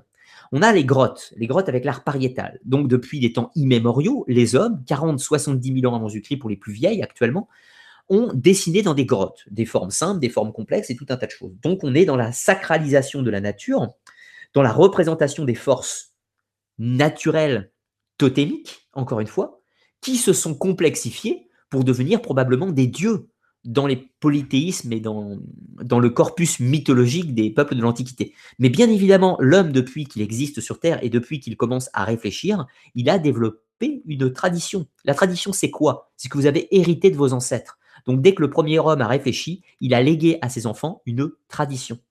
Est-ce qu'on peut parler de tradition primordiale? La tradition primordiale, c'est quoi? C'est la première pensée humaine qui date de quand? Comment vous la dater, cette première pensée humaine? Tradition primordiale, c'est, comment dire, un fil conducteur de toutes les pensées accumulées de l'humanité depuis la nuit des temps. Mais on ne peut pas dire que la tradition de l'homme préhistorique est supérieure à la tradition, de, la Grèce d'Hésiode. C'est un, un, gros mot de dire ça. La tradition et les concepts philosophico-religieux de la, de la cosmogonie d'Hésiode sont éminemment plus complexes que ceux de la protohistoire et que ceux de la préhistoire, peut-être même plus complexes d'ailleurs que les nôtres actuellement. Ça, c'est un autre débat.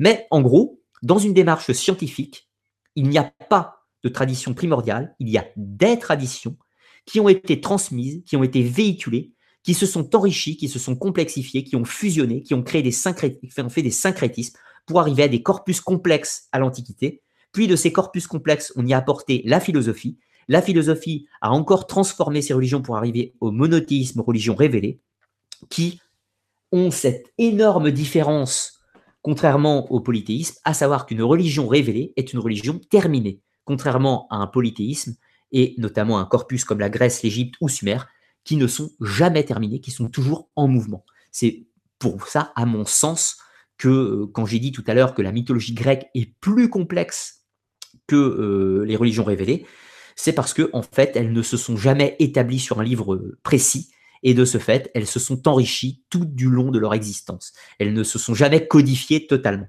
ce qui leur donne pour moi une, une grandeur philosophique sans limite quasiment. Voilà, à mon sens. Mais ça, c'est un point de vue purement personnel. Alors, l'idée d'une tradition primordiale venant hors du temps, si je puis dire, hors de cet espace-temps, c'est-à-dire ayant précédé toute l'humanité Eh bien, alors là, euh, c'est compliqué, on ne peut pas répondre, bien sûr. Est-ce qu'il existe une tradition primordiale On quitte le domaine de la science. Hein. Est-ce qu'on pourrait dire qu'il y a une tradition, en gros, divine? Alors, divine, euh, d'un Dieu, créateur ou non, d'un Dieu unique, d'un Dieu omnipotent, d'un Dieu tout ce que vous voulez, je ne sais pas, d'un concept premier, le Big Bang, ce que vous voulez, enfin, peu importe le nom que vous voulez lui donner. S'il y a un concept créateur originel, ce concept créateur est vecteur euh, d'un savoir.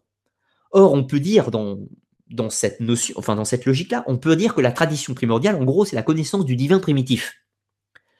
Eh ben, alors, du coup, comment répondre à cette question? S'il existe un divin primitif ou un sacré d'origine, c'est-à-dire un, une réalité intangible supérieure à toute chose, à l'origine de tout et du cosmos, comme dans les religions révélées par exemple, eh bien, on peut dire que le but de la tradition primordiale, c'est de retrouver cette connaissance divine. Ça, on ne peut pas le prouver scientifiquement. En revanche, on peut y croire. Ça, c'est la liberté de chacun. Si on est dans les religions révélées, on va nous dire tout simplement que bah, cette connaissance primitive à l'origine de tout, cette tradition primordiale, a été révélée dans les textes sacrés, plus besoin de chercher, on l'a. En revanche, si on s'attarde sur un concept plus polythéiste des mythes grecs, par exemple, eh ou, par exemple même de la gnose et de l'hermétisme, on va considérer que cette connaissance, elle existe, il nous appartient de la trouver. Et pour la trouver, qu'est-ce qu'il faut faire? Il faut réfléchir, il faut se poser des questions et se poser beaucoup de questions. Ce qui fait que depuis l'aube de l'humanité, les hommes se posent des questions, enrichissent leurs réflexions, progressivement, progressivement, progressivement, ce qui fait qu'aujourd'hui, eh bien, nous avons par l'expérience de nos ancêtres plus de chances de trouver la tradition originelle, tout simplement parce que bah, nous avons profité, encore une fois, de, la sagesse de nos aînés, de leur longue heure de réflexion. Et euh, j'ai perdu mes mots. En gros, voilà, on n'est plus du tout sur une quête de tradition primordiale, on est vraiment sur une quête, cette fois-ci gnostique, d'accès à la connaissance, euh, de réflexion permanente qui nous, peut-être, nous octroiera à la fin euh, de retourner à, à, toucher cette connaissance divine qui n'a perdu ou oublié ou, qui se trouve pas là, peu importe. Mais en gros, c'est un concept très très différent entre les religions révélées qui apportent la solution, alors que dans les concepts gnostiques, hermétiques ou polythéistes, on cherche la solution, elle n'a pas été donnée. On doit en suer et suer et suer et suer pour l'obtenir. Alors maintenant, expliquons un petit peu les trois grands courants de pensée qui existent au niveau des traditions les plus anciennes. On peut définir trois courants. Le premier courant, c'est celui qu'on va appeler le courant indo-européen, donc euh, tripartition de la société, le concept du dieu de la foudre, etc. Tout ça qui sont des notions proprement indo-européennes. Donc expansion de la tradition indo-européenne, groupe R1b, c'est comme ça qu'on peut les pister. Ça commence donc dans à la proto-histoire, on est à peu près 7-6 000 avant Jésus-Christ, donc dans le Caucase, hein, euh, côté de la mer Caspienne. Ça va se répandre donc un petit peu partout, jusqu'en Inde, peuple Arya, moins 2000. Ça va se répandre avec les Hittites, ils ont mis moins 1008, mais c'est moins 2008 euh, pour les Hittites euh, en Anatolie. Donc jusqu'aux Celtes, hein, 1200 en Gaule, etc. Tout ça. Donc ça, c'est les peuples indo-européens R1b. Pour la petite histoire, aujourd'hui, nous, en Europe occidentale, nous sommes à majorité 80% d'aplogroupe R1b, par exemple, en France. Voilà. Mais ce n'est pas l'aplogroupe génétique originel de la France.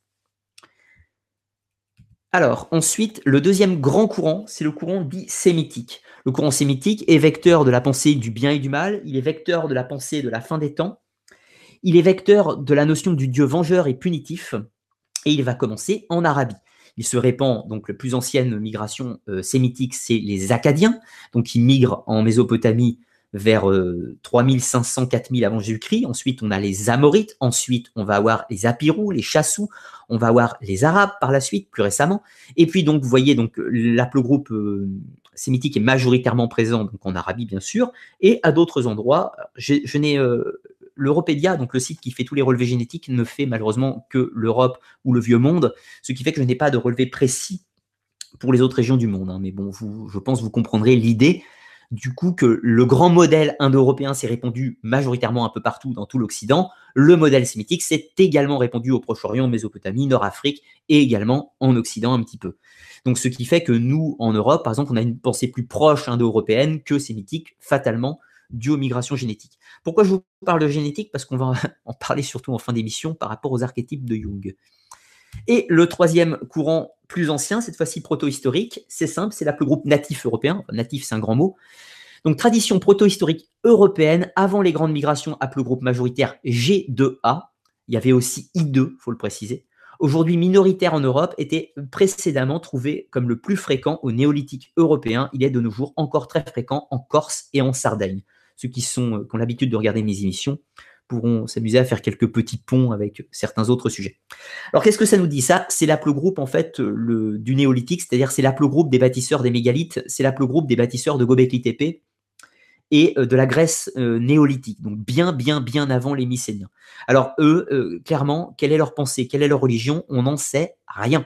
On sait qu'ils construisaient des mégalithes et on sait qu'ils avaient une culture probablement animiste totémique et qu'ils s'occupaient des cycles du ciel, précession, euh, enfin pas précession d'équinoxe, mais euh, équinoxe, solstice notamment, avec l'édification des temples alignés sur les astres. Il est probable que, ce soit les plus anciens à, avoir conceptualisé dans la pierre le, le, cycle céleste, si je puis dire, dans la pierre. Attention, les autres l'ont fait aussi, mais pas via la construction dans les temps les plus anciens. Alors encore une fois, euh, n'allez pas me chercher des supériorités en disant euh, les euh, G2A, ils sont mieux que les R1B. Non, ça n'a aucun sens. Un haplogroupe génétique permet juste de pister des, groupes humains. C'est tout. de ce fait, comprenez bien qu'il y a eu tellement de brassage génétique sur les haplogroupes qu'aujourd'hui, il n'y a pas d'aplogroupe meilleur que l'autre. Ce qu'il s'agit juste de dire, c'est qu'il y a des grands courants génétiques qui ont migré et de ce fait, il est probable que certaines traditions parmi les plus anciennes soient nées dans certains courants, à certains endroits. Il est probable que certains mythes aient une souche peut-être plus localisée dans certains lieux que dans d'autres, et que fatalement, via l'immigration, ces mythes se sont répandus, comme par exemple le concept indo-européen du dieu de l'orage. Le dieu de l'orage, euh, pour l'illustrer, je vais couper le partage, pour l'illustrer, c'est simple. En Mésopotamie, euh, en 3000 avant Jésus-Christ, on a le dieu du ciel, c'est Enlil, le dieu des vents. C'est pas un dieu de l'orage, c'est le dieu des vents. Puis ensuite, plus tard, quand on arrive vers 2000 avant Jésus-Christ, le dieu qui devient un petit peu chef du panthéon, c'est Hadad. Hadad, c'est un dieu du ciel, toujours pareil, mais c'est le dieu de l'orage cette fois-ci. Pourquoi? Eh bien parce qu'à cette époque, les Ourites et les Hittites sont arrivés dans la région, en Anatolie, et il y a des contacts avec la Mésopotamie, ce qui fait que la Mésopotamie s'est enrichie du contact sémitique via les Acadiens, local via les Sumériens, enfin local, euh, sumérien précédent, et également indo-européen qui est venu par le nord et avec par les montagnes du Zargos également. Ce qui fait que le concept du 2 de l'orage apparaît en Mésopotamie seulement au moment où les Indo-Européens sont présents. Ça, c'est intéressant. Pareil, si on prend le cas de la Grèce, les divinités les plus archaïques que l'on trouve en Grèce, divinité très importante en Grèce, archaïque, c'est-à-dire mycénienne, c'est Poséidon. Poséidon, à cette époque, était le dieu des tremblements de terre et de la terre. Enfin, surtout de la terre, hein. pas, du tout euh, dieu des mers tel qu'on le conçoit aujourd'hui. Dieu des tremblements de terre et de la terre. C'est un dieu chtonien. Zeus n'apparaît pas dans cet ancien. Zeus ne va apparaître dans les panthéons que tardivement, c'est-à-dire qu'on sous la plume d'Hésiode et autres, et des traces de représentation vers à peu près 1002 avant Jésus-Christ. Donc on peut supputer l'apparition de Zeus uniquement via les dernières migrations indo-européennes en Grèce. Ça, c'est intriguant aussi. Donc pas de dieu de l'orage en Grèce avant l'apport indo-européen. Pareil. Donc, du coup, on retrouve en fait des apports différents via des terreaux génétiques différents. Et ça, c'est très intéressant. Alors, c'est un concept qui mérite d'être beaucoup, beaucoup plus travaillé que ce que je vulgarise ce soir. Hein, on est bien d'accord. Mais néanmoins, il faudra continuer les investigations. Alors, avant de passer à la dernière partie, je vais aller regarder euh, vos questions, si vous en avez. Alors, y a-t-il des questions? Ah oui, il y en a quelques-unes du coup. Alors, question de Ambroise. Ambroise, peut-on dire que le troisième œil ou sixième chakra que l'on retrouve dans beaucoup de croyances fait partie de la tradition primordiale? Non. Non. Alors, je dis ça, ça c'est mon point de vue. Euh, mon point de vue. Pourquoi, pourquoi non? Parce que c'est quelque chose qui est né en Inde. Le concept des chakras, et le concept du troisième œil et même de la glande pinale, si on parlait aujourd'hui, c'est fondamentalement issu de la tradition hindoue. Alors attention, à ce stade, je ne suis, pas en train de, vous dire que la tradition primordiale n'existe pas. Scientifiquement, ça n'existe pas. Ça, c'est clair, scientifiquement. Religieusement, ça existe. Mais nous, on est libre de penser et on est libre de réfléchir. Donc, on va se mettre un petit peu entre les deux pour le moment. Donc, à l'état actuel, on peut parler de tradition hindoue et on peut parler de tradition grecque. tradition grecque, c'est déjà pas mal de trucs déjà. On peut parler de tradition égyptienne, on peut parler de tradition sémitique, on peut parler de tradition indo-européenne. Mais en tout cas, le concept des chakras euh, du troisième œil et autres, on n'a jamais vu aucun texte de l'Antiquité ou aucune source de l'Antiquité qui y fait référence ailleurs qu'en Inde. Donc, n'enlevons pas euh, ce qui est à César, si je puis dire, bien que là, pas César en l'occurrence, N'enlevons pas ce qui appartient à l'intellect des philosophes hindous qui ont inventé le concept du troisième œil, des chakras, et puis tous les concepts associés.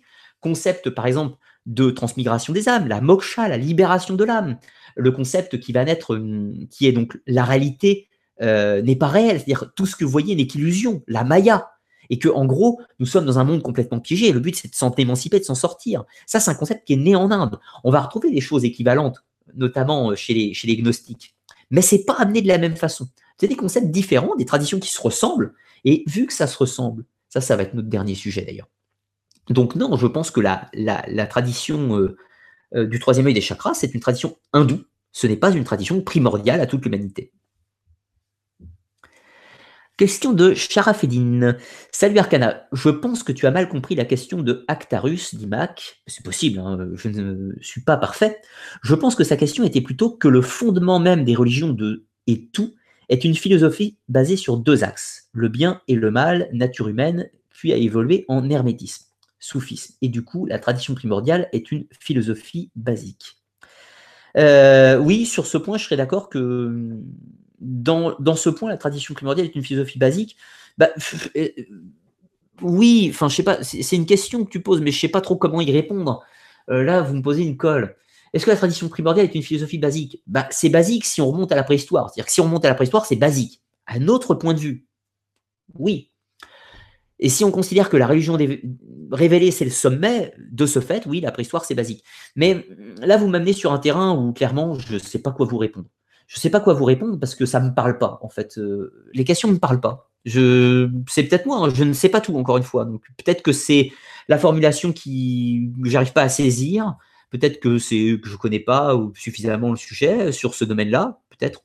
Mais euh, je, je, pense que le principe même d'une religion révélée coupe court à la conversation de toute façon de la tradition primordiale, parce que la révélation est la tradition primordiale dans la religion révélée. Mais c'est peut-être moi encore une fois qui est mal saisi, etc. Tout ça. Hein. Euh, Nadir, Nadir, peux-tu nous parler un peu de René Guénon? Bah oui et non, parce que, enfin oui, je peux parler de René Guénon, euh, mais sans nous éloigner de la tradition primordiale. Je crois que je l'ai fait en introduction un petit peu. Je ne vais pas trop détailler longuement non plus sur Guénon, parce que sinon on en a pour des heures. Il faudra faire une émission sur, euh, sur Guénon de façon spécifique. Guénon a été un auteur relativement prolifique. Il est l'inventeur du terme la tradition primordiale. Et René Guénon considère que, euh, bah, je vais pas tout, tout, tout faire en début d'émission, je vais être succinct.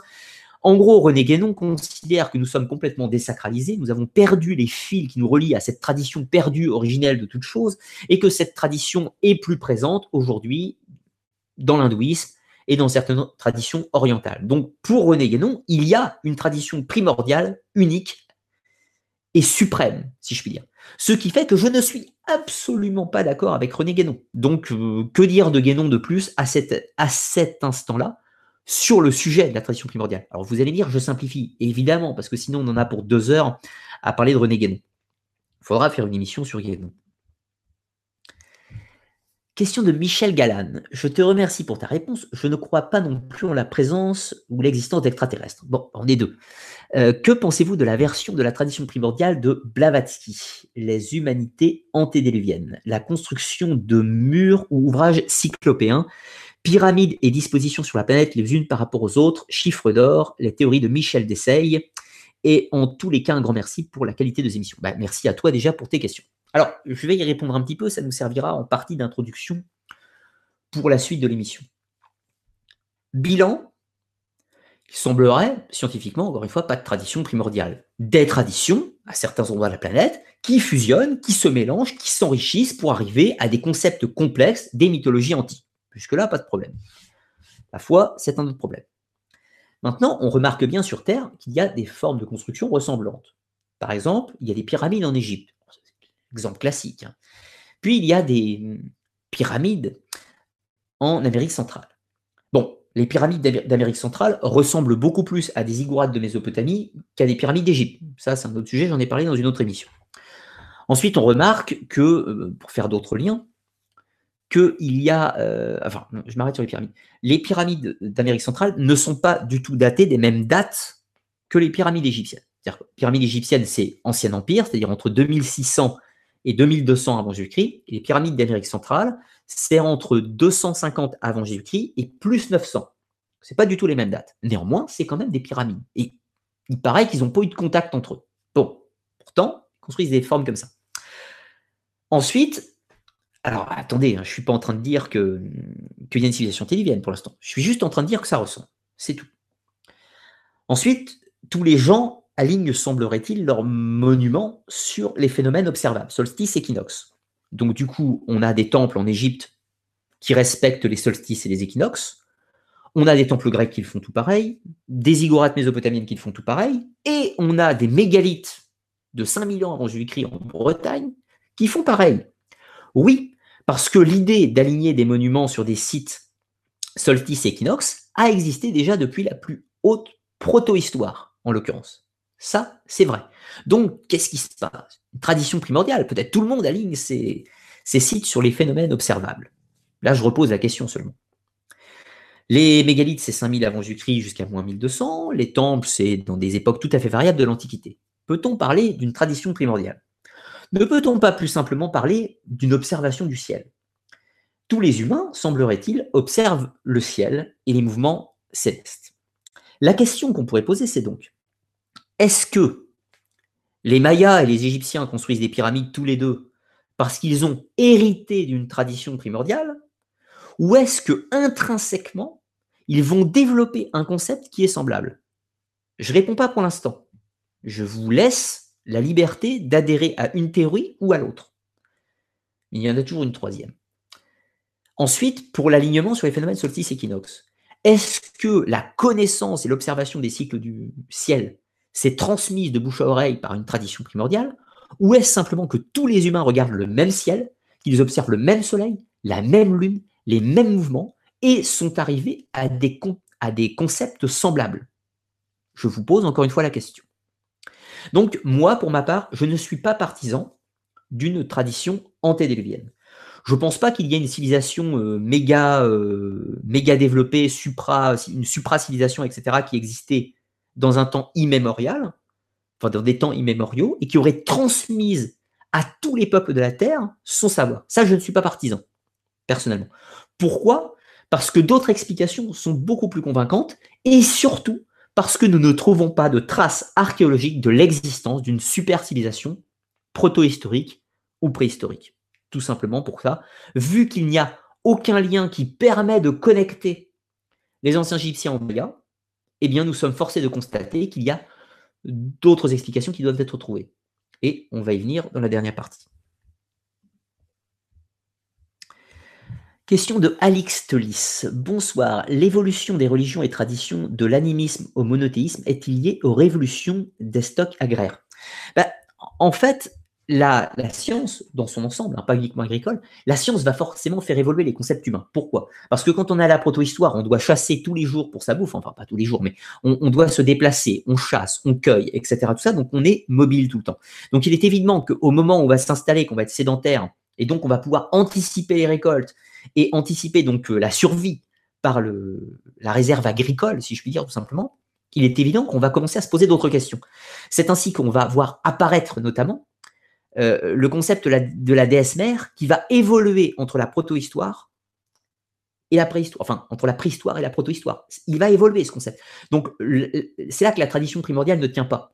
Parce que dans la préhistoire, on a un concept de déesse mère d'une certaine façon, et en protohistoire, donc au moment de l'agriculture, on a un concept de mère qui n'est plus le même qu'avant. Il va évoluer forcément, parce que le mode de vie des gens a évolué.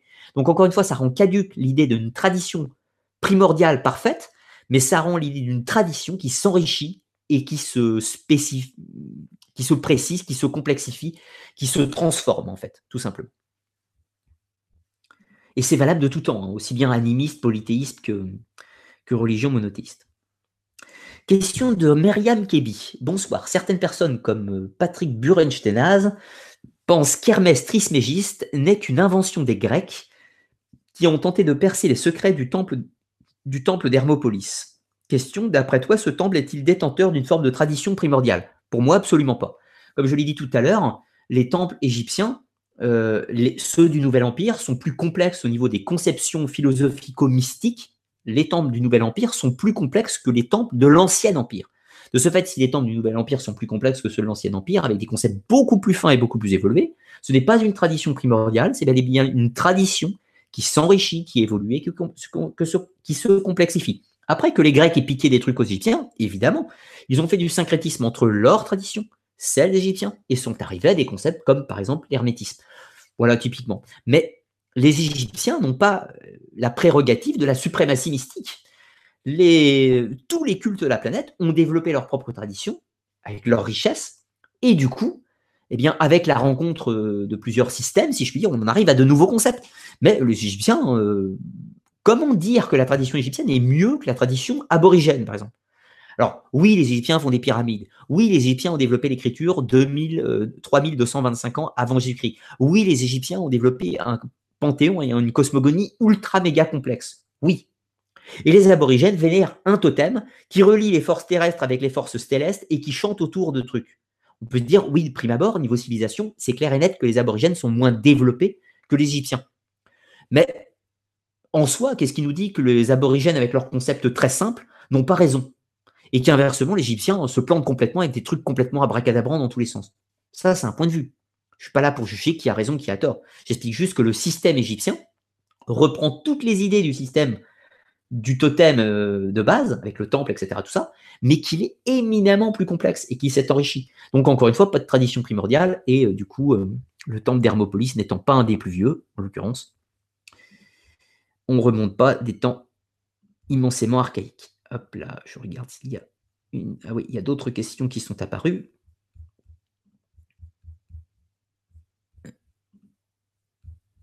Et je vois qu'il y en a qui ont été posés sur le Discord. Je prendrai après. Alors, je vais faire euh, une petite euh, coupure question pour reprendre le dernier fil de mon émission. Et puis, du coup, après, on, on prendra les dernières questions. Alors, je repartage le document. Clac.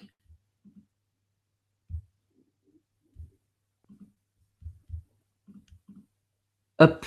Alors, dernière partie, donc bilan, la tradition primordiale existe-t-elle par rapport à tout ça? Oui et non. Je pense qu'on a un petit peu répondu à la question. Oui et non, cela dépend comment on se place. Euh, on va résumer un petit peu, mais c'est important. Alors, comment on se place? C'est simple. Est-ce que la tradition primordiale est exotérique, type religion révélée? Est-ce qu'elle est ésotérique, type gnose ou hermétisme De quand date-t-elle? C'est-à-dire de quand peut-on la dater au sens soit de sa révélation, soit de ses textes? Peut la dater de l'Antiquité, on peut la dater euh, de la fin de l'Antiquité, début de l'Antiquité, on peut la dater du Moyen Âge ou de la Renaissance, comme par exemple l'hermétisme et la moitié de ses textes, etc., etc. Donc encore une fois, la tradition primordiale existe, oui, suivant votre croyance, et non suivant votre croyance. Il n'y a pas de bonne ou de mauvaise réponse à l'existence de la tradition primordiale, euh, mais il faut revenir sur la définition même de la tradition primordiale. C'est une religion de tout le corpus de connaissances parfait à l'origine de tout, précédant l'humain. Donc, dans ce sens-là, la tradition primordiale, euh, comme connaissance parfaite, comme vérité absolue, euh, eh bien, encore une fois, c'est très pédant et c'est très péremptoire euh, d'affirmer la posséder. Par nature, toute personne qui dirait détenir la tradition primordiale dans, ce sens, dans, dans son sens de la définition la plus propre, euh, est soit un affaiblateur, soit un mythomane, soit un escroc. À mon sens, encore une fois. Pourquoi? Parce que si c'est la connaissance de tout et la vérité absolue, à ma connaissance, personne ne détient la vérité absolue. De ce fait, c'est péremptoire. Après, encore une fois, suivant les croyances, si on considère euh, une religion monothéiste avec une révélation parfaite divine, eh bien, par nature, euh, ces personnes avaient la vérité absolue de leur croyance à eux, qui n'est pas la mienne, mais chacun sa foi. Ça, c'est perso. Alors, on va s'intéresser à un petit élément, et vous attendez peut-être pour ça ce soir, hein, la pyramide de Maslow. Alors, la pyramide de Maslow, ça vous expliquer un petit peu sur la tradition primordiale, les questionnements humains. Alors, comment ça se résume? C'est très simple, ça la décompose en fait hum, les besoins et les aspirations de nous tous, de tout être humain, si je puis dire. Tout en bas de cette pyramide, nous avons nos besoins physiologiques, manger, boire, dormir, respirer. C'est nos besoins les plus primaires. Une fois qu'on a atteint, euh, qu'on a acquis ces besoins physiologiques, manger, boire, dormir, etc., tout ça, on va pouvoir passer à la suite. Les besoins de sécurité, donc du corps, de l'emploi, de la santé, de la propriété. En gros, la sécurité sous toutes ses formes. Il n'y a que quand on est libéré des besoins physiologiques que l'on peut se poser les problème de sa sécurité. Puis ensuite, quand on a acquis la sécurité, on va pouvoir se poser les questions de ses besoins sociaux. Donc l'amitié, l'amour, l'appartenance à un groupe, l'intimité, le besoin de, le besoin d'avoir euh, des potes, d'aller faire des soirées, le besoin qu'on nous aime, etc. Tout ça. Les sentiments un petit peu. Puis ensuite, une fois qu'on a acquis ces besoins sociaux, on va pouvoir passer à l'étape supérieure, l'estime de soi, la confiance, le respect des autres, l'estime personnelle, la réalisation euh, dans le travail, euh, le fait d'être connu, euh, le fait d'avoir voilà, de la reconnaissance, etc. Tout ça, que les autres vous regardent par l'effort, etc. Tout ça. Puis une fois qu'on a acquis l'estime, la reconnaissance, on va pouvoir passer à la seule chose qui nous rend réellement humains, en fait, c'est-à-dire l'accomplissement personnel. L'accomplissement personnel, c'est comme un petit peu sa quête de vie, se poser des questions, euh, euh, euh, libérer du temps pour s'inscrire dans une ONG, écrire des livres, faire quelque chose qui vous rend heureux, qui, avec ce sentiment d'accomplissement personnel. Il est important de préciser qu'à la fin de sa vie, donc Abraham Maslow ajouta un dernier niveau à la pyramide euh, des besoins, il faut préciser qu'il était au bord de la mort, qu'il appela le self-transcendance, que l'on pourrait traduire par le dépassement de soi ou même la transcendance du soi. Pourquoi? Parce que bah, plus il était proche de la mort, plus il devenait religieux, tout simplement. Et on se pose la question de l'après. Quelles sont les aspirations? Qu'est-ce que je veux laisser de moi? Qu'est-ce que je vois de moi au-delà de la vie terrestre? Et en fait, quel est le rapport avec la tradition primordiale? Eh bien, en fait, il est typiquement là la, question même de la tradition primordiale pose une question du soi, pose une question de la réalité d'une vie plus complexe que la vie purement matérielle. on ne peut pas considérer l'existence de la tradition primordiale si l'on est uniquement dans la matière et qu'on est par exemple athée. Si on est athée, on ne peut pas prendre en compte l'existence de la tradition primordiale. C'est un non-sens absolu. Si l'on est croyant inversement, ça veut dire qu'on a la foi en la survivance de l'âme ou de l'esprit après la mort. Ce qui peut naturellement induire l'idée d'une vérité plus complexe ou même de questionnements ou de réflexions philosophico-mystiques qui ne sont pas de ce monde et qui sont donc au-delà de, notre réalité observable. Dans ce cas-là, l'idée d'une tradition primordiale est tout à fait recevable. On peut la nommer tradition primordiale au sens c'est la connaissance de ce qui se trouve au-delà de notre, de notre réalité tangible. On peut l'appeler connaissance primitive. Primitive pourquoi? Primitive hors du temps, en fait, en réalité. Donc, si l'on est croyant, la tradition d'une connaissance originelle ou d'une connaissance cosmique, connaissance hors de l'espace-temps, est tout à fait recevable. Voilà, c'est la différence entre les deux. Et ça va nous amener à la différence entre euh, ce qu'on appelle en fait vulgairement l'homo secularis et l'homo religious. religious. Donc l'homme séculaire et l'homme religieux. Nous sommes dans une époque où globalement tout est désacralisé. Alors c'est pas une critique, hein, je critique pas du tout euh, la vision séculaire ou même athée, euh, chacun fait ce qu'il veut, hein, ça ne me concerne pas. Hein. Ce que je veux simplement dire, c'est que si vous remontez par exemple au Moyen Âge, tout le monde est croyant au Moyen Âge. Tout le monde est croyant, ou du moins 99% de la population est croyante. Si c'est pas 99, c'est 99,9%. Et ceux qui, ne sont pas croyants disent qu'ils le sont. Donc vous comprenez que c'est difficile d'avoir des statistiques et des chiffres sur ces époques. Tout le monde est croyant. Maintenant, venons sur quelques rituels du Moyen Âge. Hein. Donc là, je vais prendre la religion chrétienne du coup. Quand vous faites l'épiphanie, l'épiphanie, euh, c'est une symbolique du dernier repas, d'une certaine façon. Euh, je dis peut-être des bêtises. Euh, oui, ça doit être ça. Euh, oui, c'est ça. Donc, quand vous faites la représentation du dernier repas du Christ, symboliquement, vous n'êtes pas le Christ, loin de là. En revanche, quand vous faites le repas du vendredi saint, etc., tout ça, symboliquement, vous mettez dans un état de rejouer la scène du dernier repas. Donc du moment de l'annonce du sacrifice du Christ. Et si vous voulez, à ce moment-là, vous êtes dans un état de transcendance. Non pas spécialement vous, mais vous participez au grand schéma divin. Donc, dans le cas d'un chrétien, c'est quoi la tradition primordiale pour un chrétien? Eh bien, c'est de jouer les scènes de la vie de Jésus, de s'immerger dans les pas de Jésus, suivre le modèle de Jésus. Le baptême, tout d'abord. C'est la purification des péchés, le fait de laver la faute originale, d'accéder au rachat des péchés qu'a fait Jésus. Donc on se lave des fautes et on va renaître dans la foi chrétienne, symbolique du baptême. Donc quand on fait un baptême, on n'est pas dans une temporalité physique, on est hors du temps, dans un espace sacré. Bien sûr, c'est temporel pour nous, aux yeux extérieurs, mais symboliquement, ce n'est pas temporel, c'est dans un espace sacré. Ensuite, quand, euh, par exemple, un, praticien du culte païen à l'Antiquité faisait un sacrifice, euh, je ne sais pas, euh, un sacrifice à Déméter au moment du solstice, euh, au moment de, l'Aimblock, c'est-à-dire à peu près le 2, le 2 février, quand on sacrifiait un animal et qu'on répandait son sang sur le sol pour faire, euh, pour nourrir en fait Déméter et pour fleurir les récoltes, au moment où la personne le fait, ce n'est pas pour faire du mal à l'animal. Ce n'est, euh, je dis pas en de dire que c'est bien, hein, ce n'est pas pour faire du mal à l'animal, mais symboliquement, à ce moment-là, le, le, prêtre joue un rituel sacré. Il est dans une temporalité sacrée où sans cela, la nature ne pourra pas donner les fruits de sa, Il faut ensemencer la terre pour redonner les fruits. Il faut rejouer l'acte créateur. Quand l'homme s'unit à sa femme pour faire des bébés, symboliquement, on joue les rôles de Zeus et de Héra qui doivent enfanter les dieux, enfin des dieux. C'est toujours ça. En fait, pour l'homme religieux, tous les actes de l'année sont sacrés. On est en perpétuel, euh, en perpétuel acte théâtral pour rejouer des cérémonies divines. Donc, en fait, la tradition primordiale pour un chrétien, c'est de rejouer les scènes sacrées de la religion chrétienne. Pour un musulman, c'est pareil. Le ramadan, etc., tout ça. Les cinq prières par jour, le pèlerinage de la Mecque, etc., tout un tas de choses. Pour un juif, c'est pareil, c'est respecter le code de Yahvé, mais c'est respecter la pécha, la Pâque si vous préférez pour, les juifs, les holocaustes, etc., les sacrifices, bon, ils sont un peu moins sanguinaires qu'avant, mais il y en a toujours. Pour un, païen, c'est de respecter les anciens cultes des anciennes divinités, aux fontaines, dans les clairières, etc., tout ça. L'homme religieux, en respectant les rituels de sa foi, accomplit des actes sacrés et il participe à vivre cette tradition primordiale de sa religion, ni plus ni moins.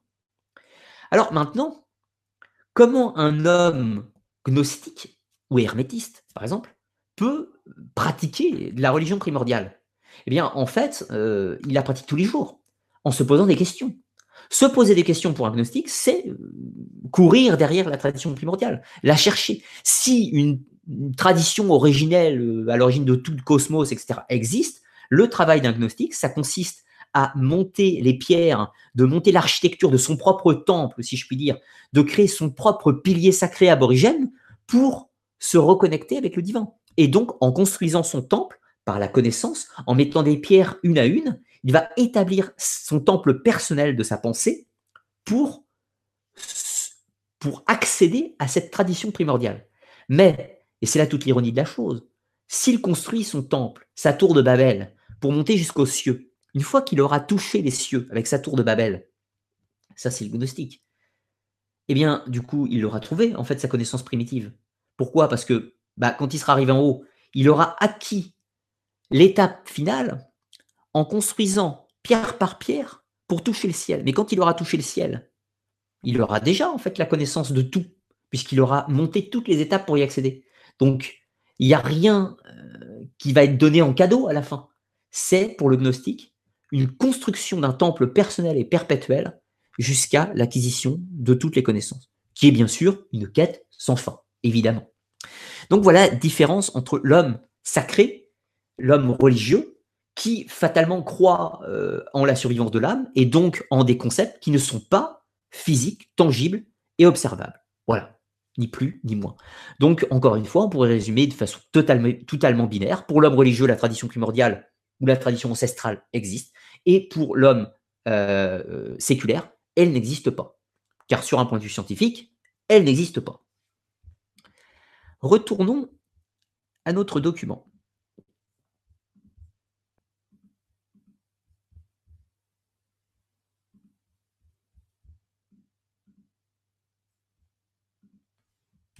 Alors, donc là, je vous avais mis une petite définition. Je vais vous la lire assez rapidement. Donc, Mircea Eliade a montré que c'est autour de la conscience de la manifestation du sacré que s'organise le comportement de l'homo religius.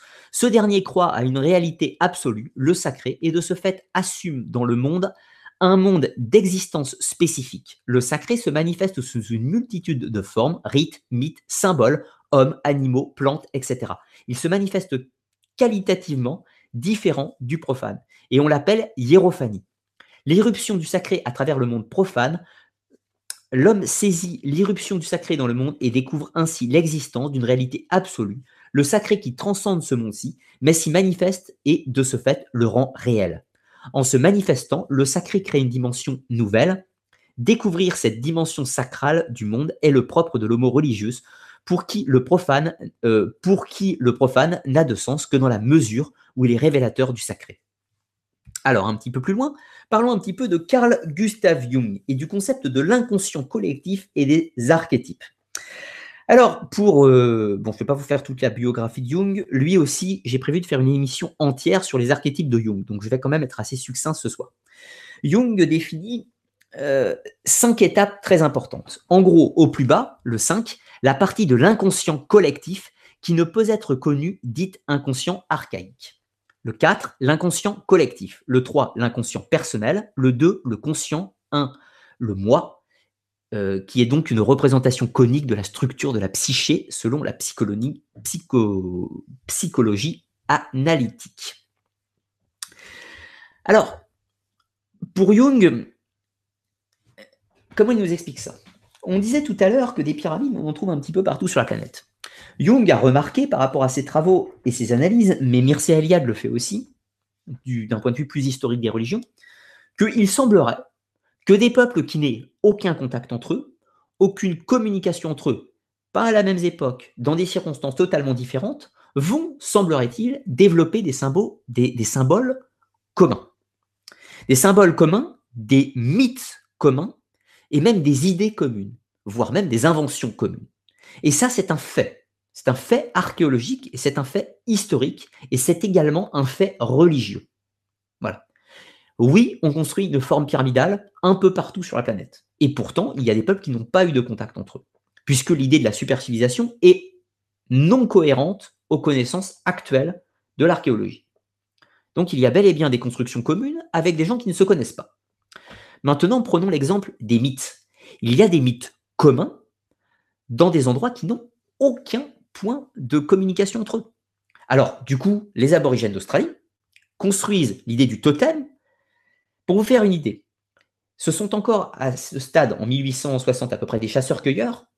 Ils se promènent, le village se promène avec le totem transportable, et quand ils s'arrêtent, ils plantent le totem, et quand ils déménagent, ils reprennent le totem et ils l'emmènent avec eux. Pourquoi? Parce que ce totem représente le lien avec le divin. C'est tout. Si le totem se brise accidentellement, le peuple, le clan se disloque et il se laisse mourir. C'est pour vous dire à quel point, alors ça peut sembler stupide, on est bien d'accord, mais c'est pour montrer en fait l'importance du sacré pour ces gens. Il se trouve que cité Didier du totem sacré, on va le retrouver avec l'arbre monde d'Yggdrasil chez les Nordiques, on va le retrouver avec les arbres un peu partout dans la mythologie celtique, on va le retrouver plus tard, avec, euh, on a les totems sacrés en Amérique du Nord, en Amérique du Sud, en Sibérie, partout sur la planète, tous les peuples animistes de la planète ont développé le totem sacré, à des époques et des lieux différents. Je reprends mon exemple des aborigènes. Les aborigènes, ils font ça en 1800. Et pourtant, les aborigènes n'ont pas eu de contact depuis fort, fort, fort, fort, fort longtemps avec les autres peuples, puisque les peuples ont migré 70 000 ans avant Jésus-Christ pour arriver là-bas. Et du coup, au moment où l'arbre monde des Nordiques se fait, euh, les Nordiques n'ont pas de contact avec les aborigènes. Et pourtant, les deux ont le concept de l'élévation du pilier central avec l'arbre monde ou le totem. C'est pareil. Donc on a bel et bien des concepts qui vont naître à différents endroits de la planète, à des époques différentes, de gens qui ne se connaissent pas. Et c'est là qu'on trouve l'analogie des archétypes de Carl Jung. Il développe une idée que l'humain possède en lui. Est-ce que c'est génétique? Est-ce que c'est mental? Dans l'âme, je ne sais pas, pas de réponse, même lui n'avait pas de réponse, mais qui fait qu'il semblerait, il semblerait que tous les humains développent quelque chose de commun, naturellement, sans se connaître. Alors, difficile de répondre euh, pourquoi, comment. Y a-t-il une divinité qui nous relie tous entre nous et qui fait qu'elle nous parle euh, inconsciemment, si je puis dire, et que de ce fait nous dispense le même savoir à tous? C'est possible. Pourquoi pas? Est-ce que c'est une mémoire génétique très ancienne qui fait que l'homme, euh, avant sa sortie d'Afrique, avait tous un totem représentant cette élévation avec la divinité? Les hommes sont sortis d'Afrique, ils se sont dispatchés, et nos plus lointains ancêtres, en fait, la première tradition de cette élévation et ce pilier central, de ce fait, tous les, tous les humains de toute la planète l'auraient en commun, puisque nous avons tous un ancêtre commun. C'est possible, mémoire génétique. Donc l'inconscient collectif se trouverait de ce fait dans la génétique. Pourquoi pas? Alors du coup, on a Dieu ou la génétique. C'est pas incompatible d'ailleurs. Difficile à dire. Alors là, c'est facile. Pour l'instant, c'est facile. Parce que pour le totem sacré, c'est pas très compliqué. Mais comme on l'a vu tout à l'heure, au niveau de la préhistoire et de la protohistoire, D'ailleurs, on va devoir lister un petit peu maintenant pour, comprendre ça. Quelles sont les, grandes pensées? Qu'est-ce qu'on peut identifier comme pensées propres qu'on trouve partout dans une culture de chasseurs-cueilleurs?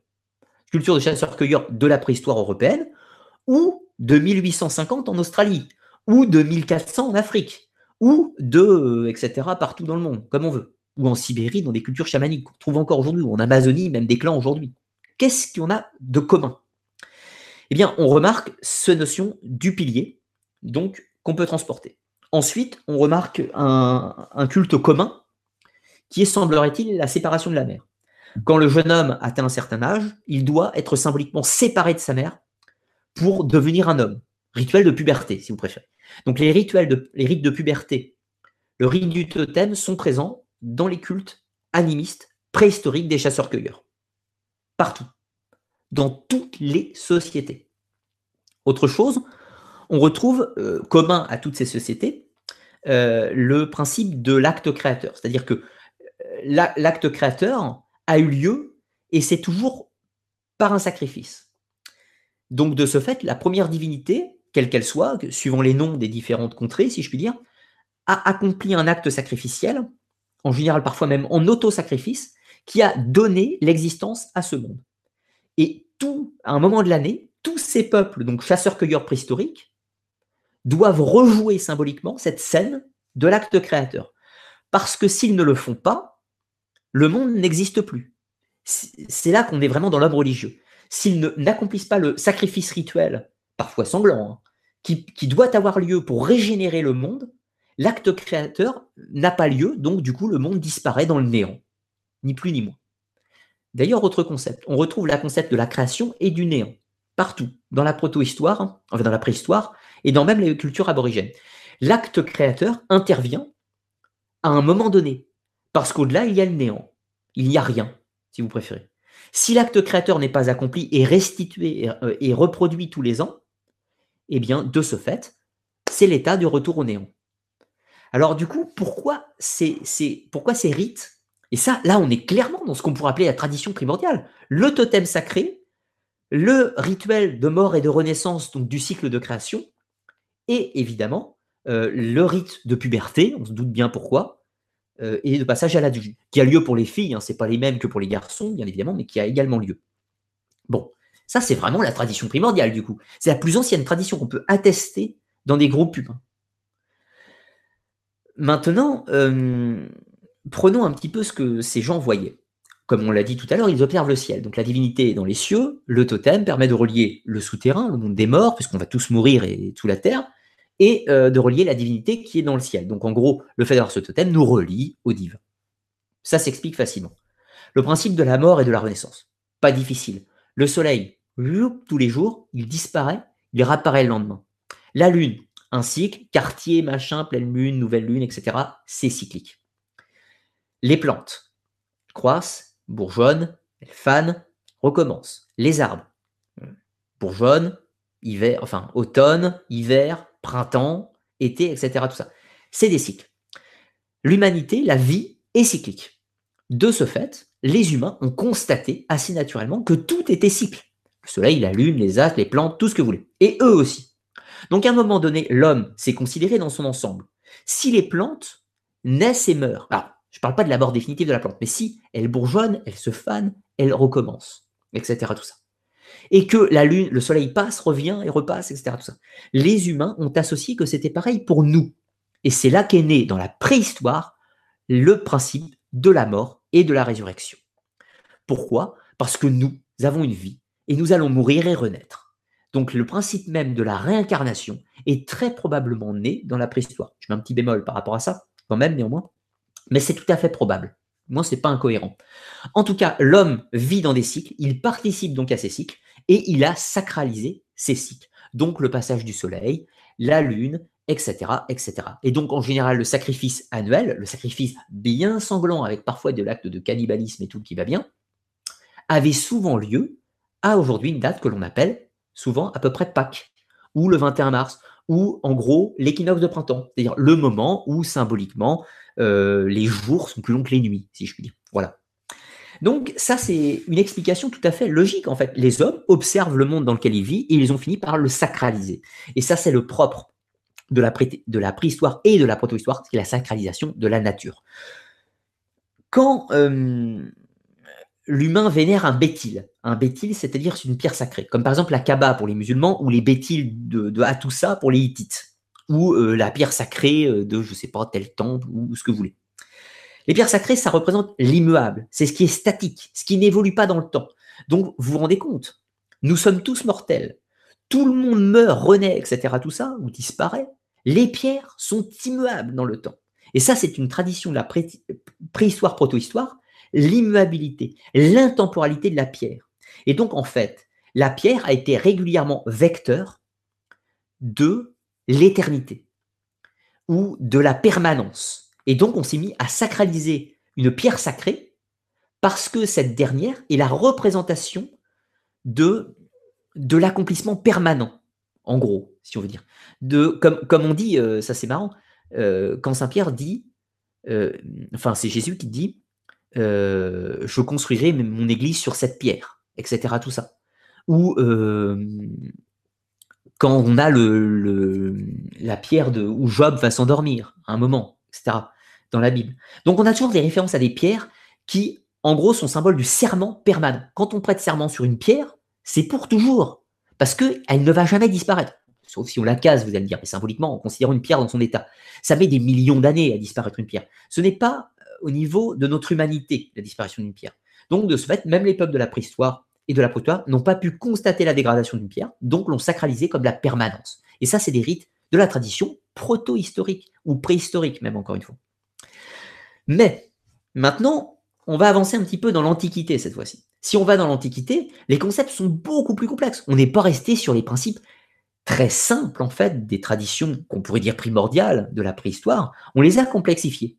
Mais on va néanmoins avoir des mythes, cette fois-ci, des grands symboles, des archétypes jungiens, qu'on va retrouver partout sur la planète, ou à peu près partout.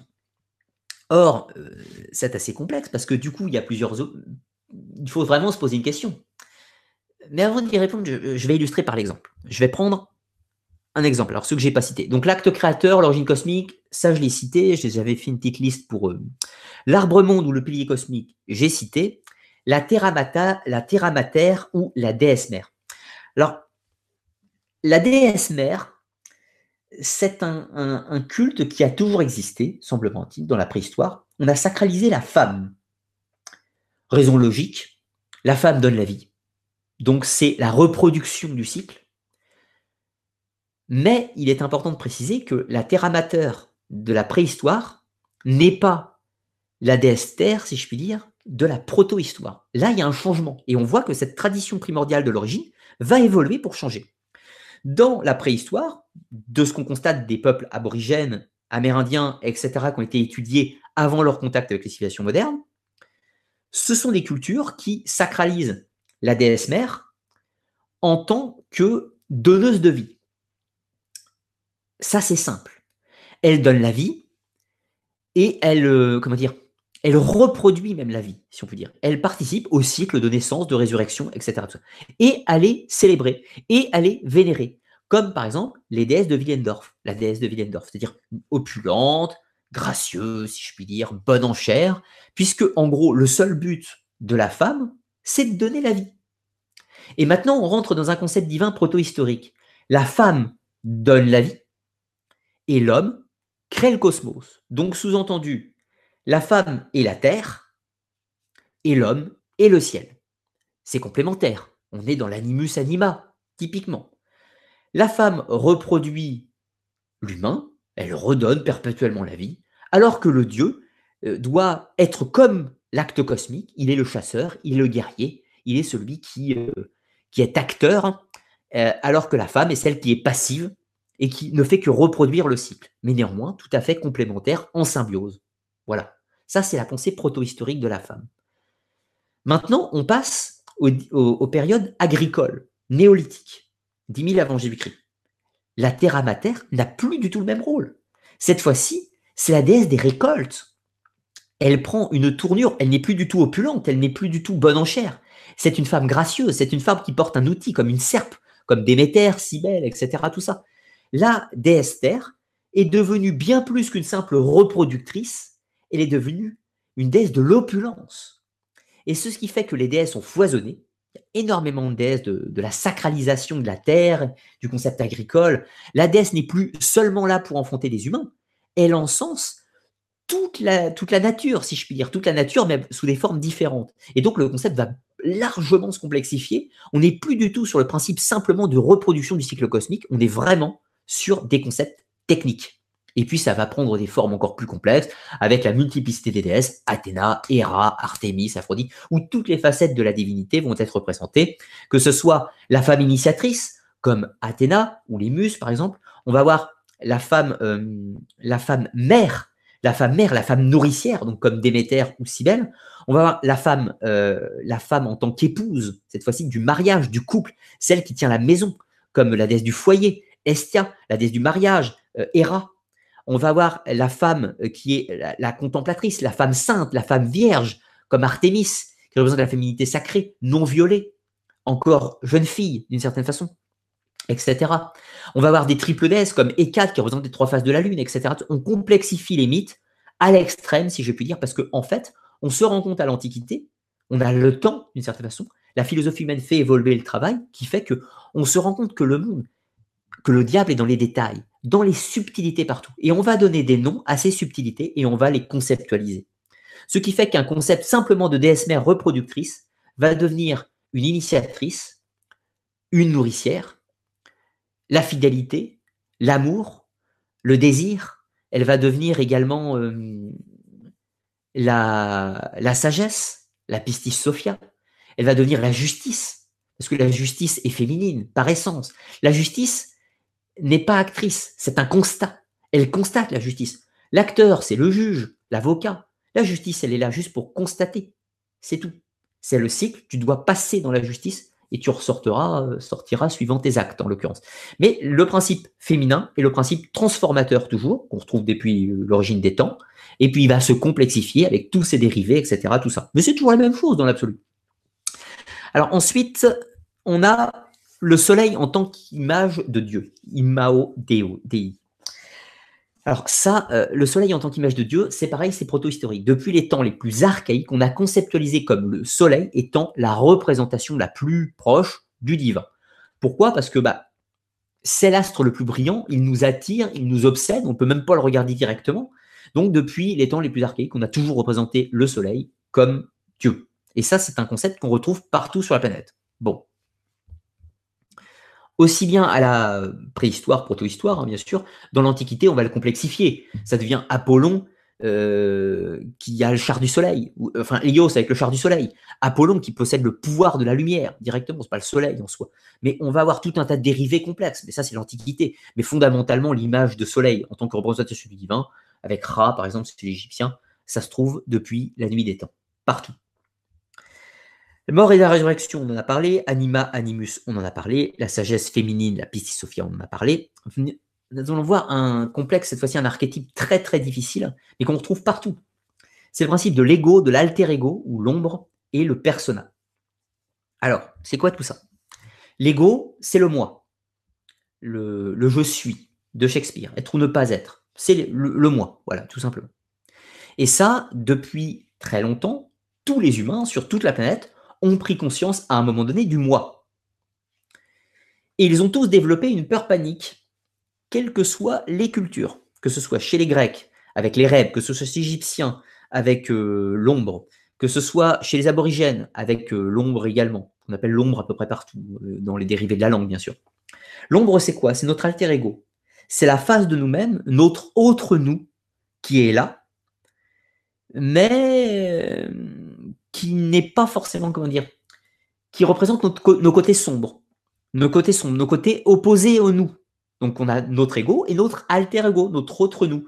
On en revient à un concept moderne, celui de l'ange gardien et du démon gardien, avec la, la bonne et la mauvaise voix dans la tête. Le concept en fait de l'ego et de l'alter ego, on le retrouve depuis les temps préhistoriques, partout, qui se matérialise avec ce double qui peut venir nous dévorer la nuit, ou qu'il faut se méfier de soi-même, ou tout un tas de choses comme ça qui vont se développer dans l'inconscient collectif. Ensuite, on a le persona. Persona, c'est pareil, on le retrouve depuis la nuit des temps, avec le principe des masques, avec le principe de l'autre personnalité. On se cache derrière une personnalité. Alors c'est très connu dans l'Antiquité grecque, mais on le retrouve également, même chez les aborigènes d'Australie ou, ailleurs, avec les masques. Parce qu'à un moment donné, suivant les situations de la vie, on a besoin de ne pas être totalement nous-mêmes, mais de revêtir une image un masque, une persona, une identité différente. Et donc, depuis la nuit des temps, les humains ont commencé à se cacher derrière des masques ou derrière une identité annexe afin de jouer un rôle, comme un acte de théâtre lié à l'imagination, à la créativité. Et ça, ça se retrouve partout, absolument partout. Donc, le concept de l'ego, de l'alter ego et du persona, donc des personnalités multiples de l'homme, du fait de prendre une, personnalité dans un contexte spécifique d'avoir notre bon nous et notre mauvais nous, ou du moins notre nous euh, connu et notre nous inconscient, si je puis dire, ça, c'est partout et depuis la nuit des temps. Alors, là, on se rend compte avec ces concepts-là qu'il y a bien les biens un commun, un commun à toute l'humanité, partout. vu que ces peuples se connaissent pas à l'Antiquité, il y a plusieurs options. Soit tous ces concepts primitifs datent tous des premiers humains, premiers premiers, et se sont dispatchés sur toute la planète, et ils, ont, en ont gardé la mémoire collective, ou alors ils sont là où ils sont, et la connaissance, cette inconscient collective, ils y sont connectés comme, à un grand tout, je ne sais pas, ou comme, comme une sorte d'autre plan d'existence, où nous sommes tous reliés. Je ne sais pas. Je n'ai pas de réponse fermée à vous donner sur ce sujet. C'est, euh, j'ai mon point de vue personnel. Je le garderai pour moi sur ce sujet-là, volontairement. Donc en gros, voilà, on a plusieurs possibilités sur soit les premiers concepts sont nés dans les premiers humains et donc de ce fait, on en a conservé la trace et la mémoire génétique suivant les générations et les migrations, ou alors nous sommes reliés, connectés à autre chose. Voilà, difficile à dire. Alors maintenant, je vais vous partager une théorie, somme toute, très personnelle. Euh, enfin, très personnelle, c'est pas, pas secret, il hein, n'y a rien de, méchant ou de pas gentil. Et ensuite, après ce partage de théories, je prendrai vos questions. Et l'émission va durer trois heures. Et oui, comme quoi je parle beaucoup. J'arriverai jamais à faire des émissions de deux heures, je crois. Alors, théorie personnelle. Je reviens un petit peu avant. Donc, vous rappelez les concepts euh, du collectif de Jung, les archétypes. Donc, 5, l'inconscient collectif qui ne peut pas être connu, ne peut pas être connu, dit inconscient archaïque. 4, l'inconscient collectif, donc le lieu des archétypes euh, et des concepts. 3, l'inconscient personnel. 2, le conscient. 1, le moi. Si l'on s'amuse à ça, en utilisant les archétypes de Jung et en le collant avec la théorie de la tradition primordiale, j'arrive à ça. Alors bon, c'est encore une fois un point de vue personnel. Je reprends le code numérique de Jung en utilisant en 5 points, même si si ça ne tenait qu'à moi, je ne l'aurais pas fait en 5 points, bien entendu, mais en 7. Alors du coup, au rang le plus bas, moi j'y place ce que j'appelle la génétique, la nature profonde animale. Nous avons tous une génétique, nous avons tous une mémoire génétique, un cerveau euh, génétique. Euh, nous sommes tous faits euh, de matière, et cette matière a engendré les principes même de l'évolution qui fait que nous sommes adaptés à notre climat, à notre environnement, à notre nourriture et tout un tas de choses, et on s'évolue et on s'adapte progressivement à notre environnement. C'est ce que j'appelle donc le génétique, la nature profonde animale. Au-dessus de cela, vous avez ce que j'appellerais le 4, l'inconscient collectif de Jung.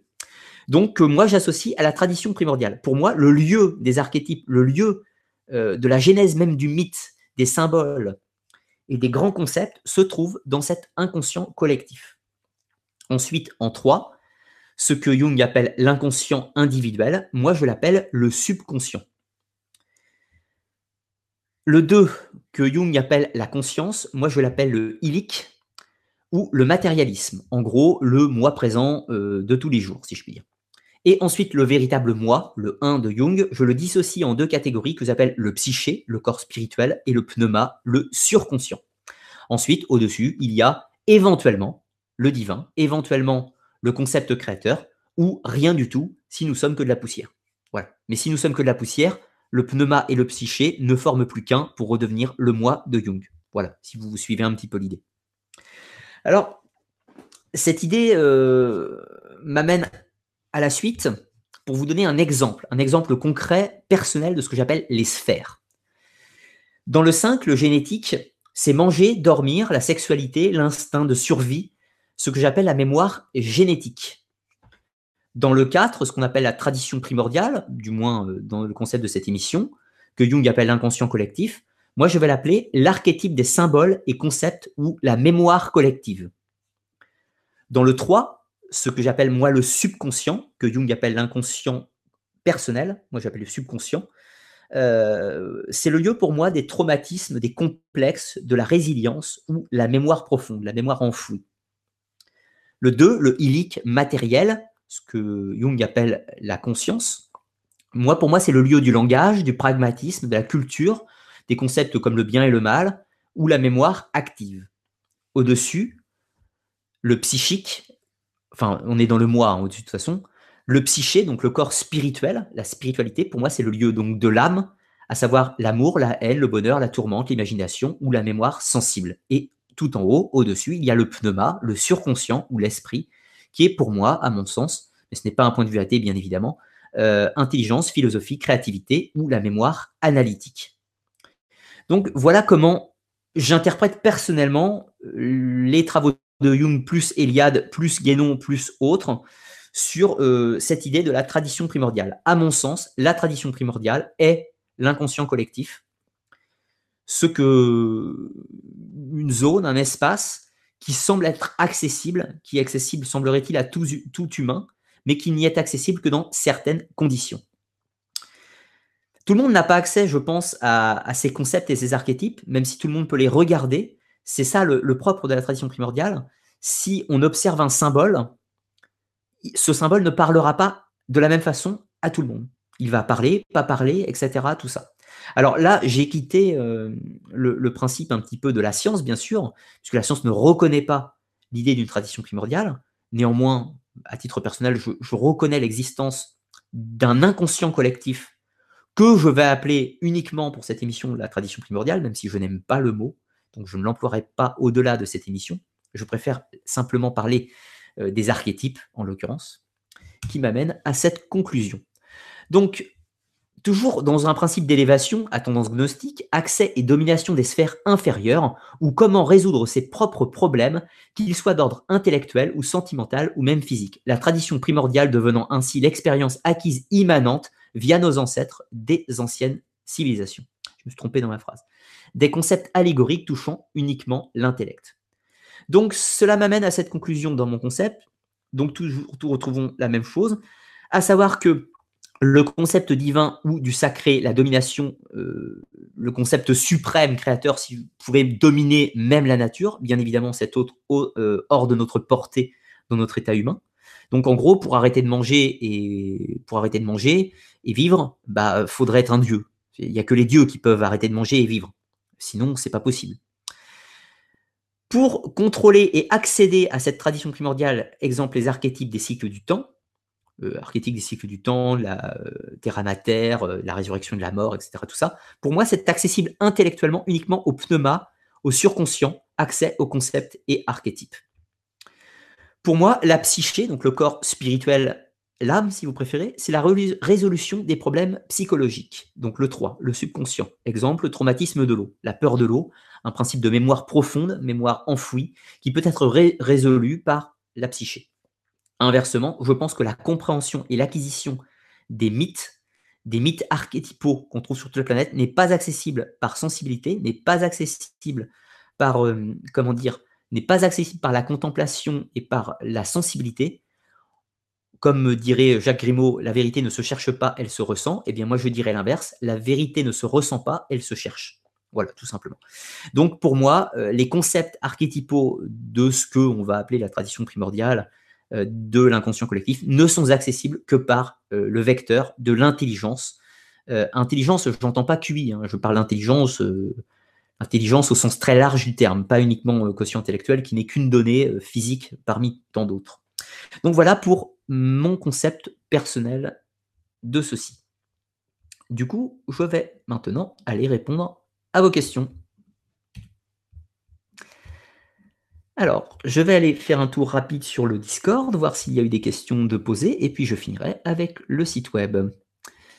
Alors, question de Sarah. Bonsoir Rakana, peux-tu nous parler un peu des cultes à mystère? Eh bien non, je ne vais pas parler des cultes à mystère. Alors c'est pas pour t'embêter que je ne vais pas en parler, c'est que si je parle des cultes à mystère, je vais en parler longtemps. Donc je vais faire une émission prochainement sur euh, en Academia hein, sur les cultes à mystère. C'est la prochaine, enfin pas la prochaine là euh, dans le mois qui vient, mais c'est la prochaine du cycle dans le cycle tradition ancestrale, c'est la prochaine. J'avais fait sur la gnose, les gnostiques le mois dernier, enfin il y a deux mois, et dans deux mois à peu près si je dis pas de bêtises. Ça sera donc la vidéo sur les cultes à mystère spécifiquement, enfin les cultes à mystère, la gnose avant la gnose, l'hermétisme notamment, euh, qui aura lieu bientôt. Pour toucher un mot rapidement, un culte à mystère, c'est quoi? Cette, euh, comment dire, une sorte de société à caractère initiatique, s'appuyant sur une mythologie et les concepts religieux de leur temps, dans le but, en fait, d'accéder à une connaissance, à une certaine évolution de la pensée, de l'âme ou de l'esprit, une libération parfois de l'esprit. Donc un culte à mystère, en gros, c'est sensiblement la même chose que la gnose, mais avant l'apport chrétien. en très résumé. Alors, question de Flo. Néanmoins, il faut préciser que les traces sont à l'origine de plusieurs cultes. Non. Alors, je ne sais pas si c'était une question pour moi. Euh, dans le mythe de Zagreus Dionysos. Alors, le mythe Zagreus Dionysos, il est, il est né en Thrace. Je ne vais pas détailler tout le mythe, mais euh, juste pour répondre, le mythe Dionysos, alors Dionysos, c'est un dieu qui est typiquement euh, une souche et une paternité orientale, et inversement, sa forme Zagreus a plutôt une forme indo-européenne. Alors c'est compliqué du coup, parce que du coup, les traces, c'est quoi? C'est pas spécifiquement des indo-européens, mais néanmoins, ils ont un tel apport indo-européen que c'est difficile de savoir si les traces sont plus marquées par leur souche indo-européenne ou précédente. C'est impossible à savoir. Donc tout ce qu'on peut savoir, c'est que le Dionysos Zagreus est sans nul doute un syncrétisme en traces de culture indo-européenne et de culture orientale phénicienne.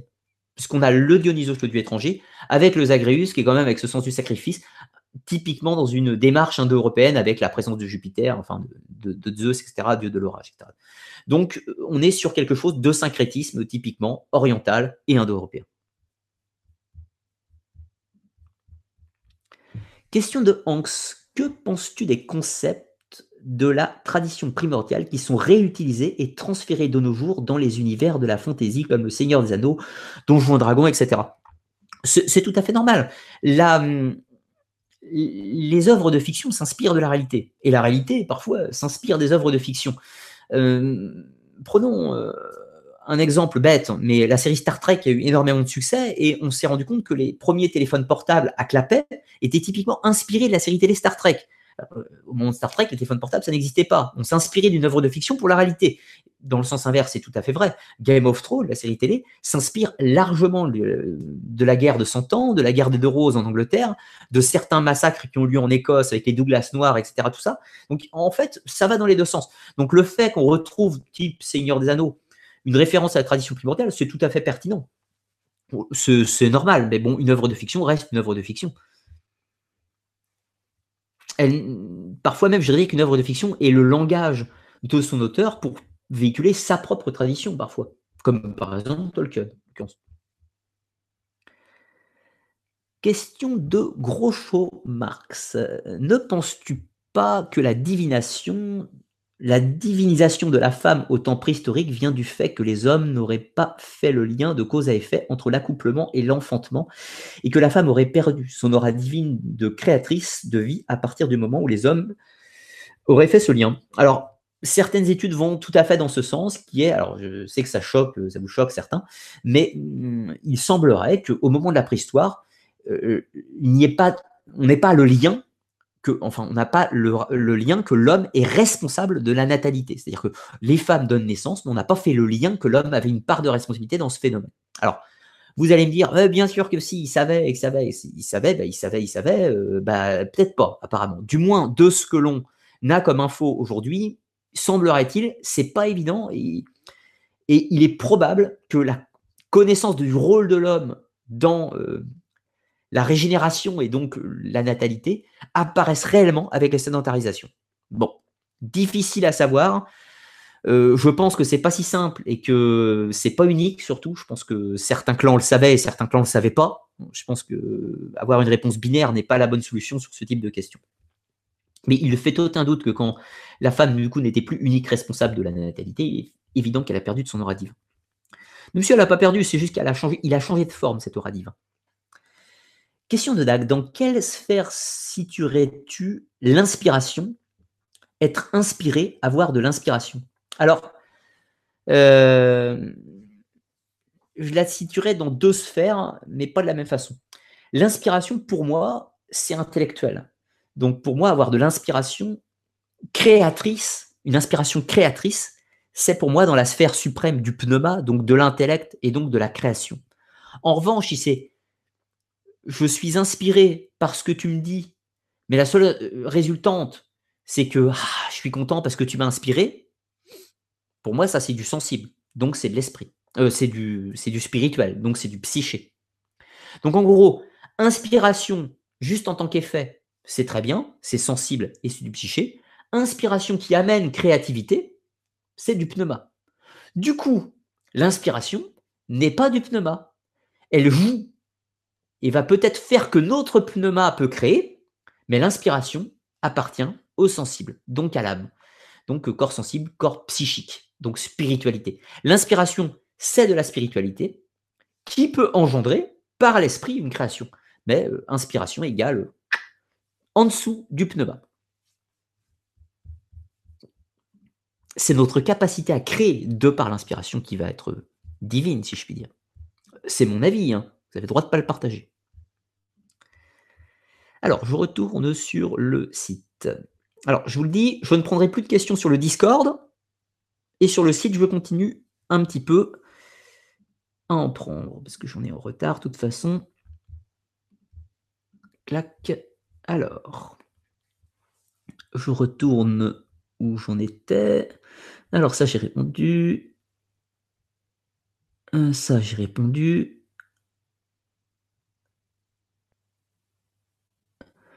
Euh, je vais prendre que les questions, hein, pas, les, explications, les réponses que vous m'avez faites. Euh, question de Actarus. Les mathématiques ne sont-ils pas le langage universel? Alors, c'est intéressant ça, ce que tu dis. Oui, dans l'absolu, les, les mathématiques, aujourd'hui, sont un langage universel. Aujourd'hui, au XXIe siècle, au XXe aussi, allez, au XVIIIe aussi, et peut-être même au XVIIe. Mais c'est pas vrai en l'an zéro. C'est pas vrai en l'an zéro, parce qu'en l'an zéro, il y a des concepts mathématiques qui existent à certains endroits et qui n'existent pas à d'autres. Alors vous allez me dire, oui, mais une fois que tu as mis un code numérique qui permet de mettre des additions et tout un tas de choses, ça va être forcément universel. Eh bien non, pour une raison simple. Par exemple, l'invention du zéro. L'invention du zéro change complètement la donne dans le langage mathématique. Donc le langage mathématique de 2000 ans avant du Christ en Égypte n'est pas le même langage mathématique que celui qu'on a aujourd'hui. Ce n'est donc pas universel d'époque. C'est universel horizontalement. Aujourd'hui, on a tous le même langage mathématique et on peut tous se comprendre mathématiquement. On rencontrerait une race extraterrestre aussi évoluée que nous, on se comprendrait. Mais en revanche, au temps de l'Antiquité en Égypte en mathématiques, il n'était pas certain qu'ils puissent totalement se comprendre avec l'Inde, par exemple, qui avait aussi son système mathématique. Il suffit d'un certain concept, type 0, qui ne soit pas présent, et on perd le fil. Autre chose aussi, sur, par exemple, sort un peu des mathématiques purement scientifiques, mais si on parle de numérologie, cette fois-ci, c'est pas scientifique. La numérologie fait intervenir un système donc, où on associe des lettres avec des chiffres. Et à l'origine, ça a été inventé avec la guématrie, donc chez les Hébreux. Donc les Hébreux, un alphabet euh, à l'époque en 22 lettres, donc dans la Kabbale, et donc on a mis les lettres de l'alphabet en correspondance avec ces 22 lettres. Puis aujourd'hui, on va faire correspondre le système de guématrie kabbalistique avec notre alphabet à nous. on n'a pas le même nombre de lettres, ça ne peut pas fonctionner. Évidemment aussi, si vous avez un système euh, comme nous, décimal, en 10, et que vous avez à côté un, système en octal, en 8, en numérologie, ça ne va pas donner la même chose à la fin. Alors du coup, quand vous avez des systèmes décimales en Égypte à une certaine époque et des systèmes en 12 en Mésopotamie à une même époque, c'est compliqué aussi. Donc les mathématiques sont un langage universel, mais il faut pas oublier que les langages mathématiques, il s'est construit, il s'est constitué. C'est comme le langage tout court. Euh, donc non, les peuples de proto-histoire n'avaient pas un langage de mathématiques commun. On sait d'ailleurs même pas ce qu'ils faisaient en mathématiques. Ils avaient des mathématiques sans aucun doute. Ils comptaient des choses. Comment On ne sait pas, mais ils le faisaient sans aucun doute. Après, qu'est-ce qu'ils faisaient euh, exactement? On n'en sait rien. Euh, question de Alix Telis. Peux-tu nous décrire ton, concept du panthéisme? Y a-t-il une tradition dessus? Le concept du panthéisme, c'est sensiblement un lien entre l'animisme et le polythéisme qui considère en fait, du coup, que la divinité créatrice, donc la terre mater, la terre-mère, la déesse terre, euh, ce que vous voulez, la Gaïa, euh, est la divinité qui a donné la vie fondamentalement, et cette divinité est une, est une créatrice, elle a donné la création, mais de façon non consciente. Donc le panthéisme est une jonction entre l'animisme, où on a un concept euh, créateur qui, qui n'est pas expliqué, si je puis dire, qu'on constate seulement, avec euh, et sans divinité, sans divinité primordiale. Faudra revenir sur l'animisme parce que j'ai dit, par exemple, chez la Borgienne, il y a un dieu créateur. Mais ce dieu créateur, en fait, on n'a pas de contact avec lui, on ne sait même pas ce que c'est, on ne sait même pas que c'est un dieu dans l'absolu. Donc, il n'y a pas de divinité dans l'animisme en réalité. On vénère des grands esprits et on vénère le grand chef esprit euh, avec nos totems, mais ça s'arrête là. Le panthéisme fait intervenir vraiment une divinité créatrice, non consciente, la, la femme, la déesse terre. Quand on passe au polythéisme, ça évolue, parce qu'on a des concepts plus mitigés, avec de divinité, de séparation, comme par exemple, on est dans le panthéisme, on a la déesse qui engendre, elle engendre elle-même son fils, et de là, elle engendre tout court, et son fils naît, meurt et, perpétuellement.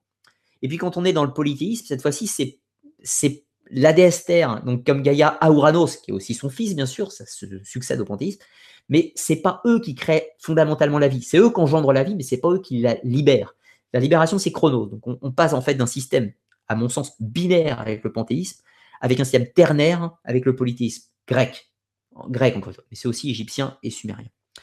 Donc le panthéisme, c'est une jonction entre l'animisme et le politisme, avec la, jonction créatrice un petit peu, puisque la, divinité n'est pas créatrice consciemment dans le panthéisme. Alors, question 2. Je vous le dis, je, coupe les questions, je ne prendrai plus de questions après euh, maintenant. Si vous en écrivez de nouvelles, je vais finir en terminant euh, les trois dernières questions. Je vais finir avec celle de Laïla. Euh, question de Michel Galan. Oups, l'épiphanie n'est pas la représentation de la scène, juste la présentation de Jésus au roi mage. Merci pour ta correction. La... Merci pour ta correction, j'ai mélangé un petit peu les pinceaux. Donc l'épiphanie, je le corrige verbalement pour que tout le monde le sache, l'épiphanie c'est bien la représentation, présentation de Jésus au roi mage. Ce qui explique d'ailleurs que ça se passe à la fête des rois, hein, tout simplement, trois rois mages, Gaspard, Melchior et Balthazar. Merci pour ta correction. Euh, Myriam Kebi, question. La connexion au grand tout dont tu parles, le conscient collectif, aurait-il un rapport avec la théorie du centième singe Je ne connais pas du tout la théorie du centième singe, mais par contre, ta question m'amène à une chose que je ne veux surtout pas que vous croyiez dans ce que j'ai dit. Pas que vous croyez. Je peux l'avoir dit, mais en tout cas, ce n'est pas mes croyances. Euh, quand, quand je parle du grand tout, au sens l'inconscient collectif, je ne parle pas du grand tout au sens Dieu. L'inconscient collectif de l'archétype jungien n'est pas Dieu. Ça, c'est important de le préciser. L'inconscient collectif, c'est juste, en gros, que naturellement, on est touché par des symboles, par exemple un symbole, le roboros, le serpent qui se mord la queue, et automatiquement, chaque personne sur la planète, quand il va voir ce symbole, peut potentiellement en sortir la symbolique et le concept, sans en avoir jamais eu d'enseignement. C'est ça l'archétype de Jung, en fait, dans l'idée. C'est l'idée, c'est de se dire, je veux représenter le principe de la fatalité et du temps qui passe, eh bien, instinctivement, la plupart des gens sur la planète vont finir par représenter un serpent qui se mord la queue. C'est ça, en fait, l'archétype de Jung. Rien à voir avec Dieu, rien à voir avec l'idée de l'océan d'amour, par exemple, New Age qu'on trouve aujourd'hui, avec ce grand tout cosmique de bonheur infini, etc. Ça n'a rien à voir avec ça. Le principe de l'inconscient collectif jungien, c'est vraiment une, matrice de, de pensée latente qu'on a en nous et qu'on a tous, visiblement. Euh, et qu'on s'enrichit tous mutuellement via cette, euh, cette euh, de pensée. Mais pas, c'est pas cet inconscient collectif, il n'est pas.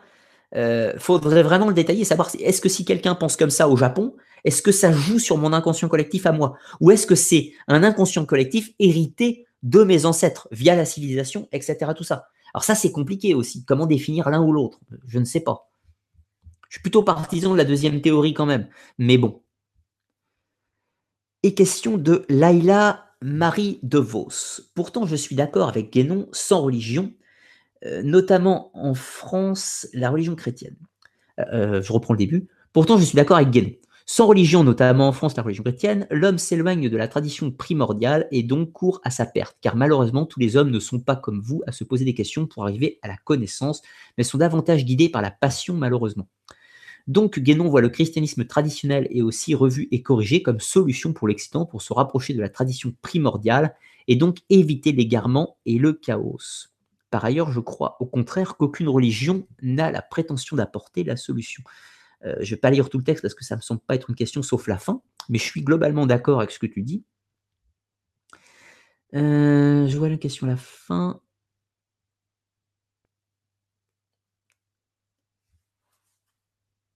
Alors, si je vais lire. D'ailleurs liés,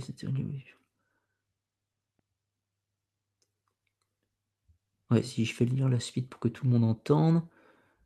Donc, par ailleurs, je crois au contraire qu'entre religion, qu'aucune religion n'a la prétention d'apporter la solution, euh, toute, euh, toute sans nécessité de réflexion, malheureusement, les guerres de religion naissent de pensées comme la vôtre, alors que la diversité religieuse, tout comme celle des écosystèmes, par exemple. Les deux sont d'ailleurs liés, c'est la théorie de l'évolution. L'homme évolué soumis à la pression de son environnement, c'est la sélection. Désert, islam, soumission, et verte prairie, abondance et religion moins contraignante, mais se forçant à s'homogénéiser avec les peuples moins bien nés, si je puis dire. Cette diversité est indispensable pour avoir un point d'équilibre. Le barycentre paix et bien-être de l'homme, le message de la tradition primordiale, qu'en pensez-vous?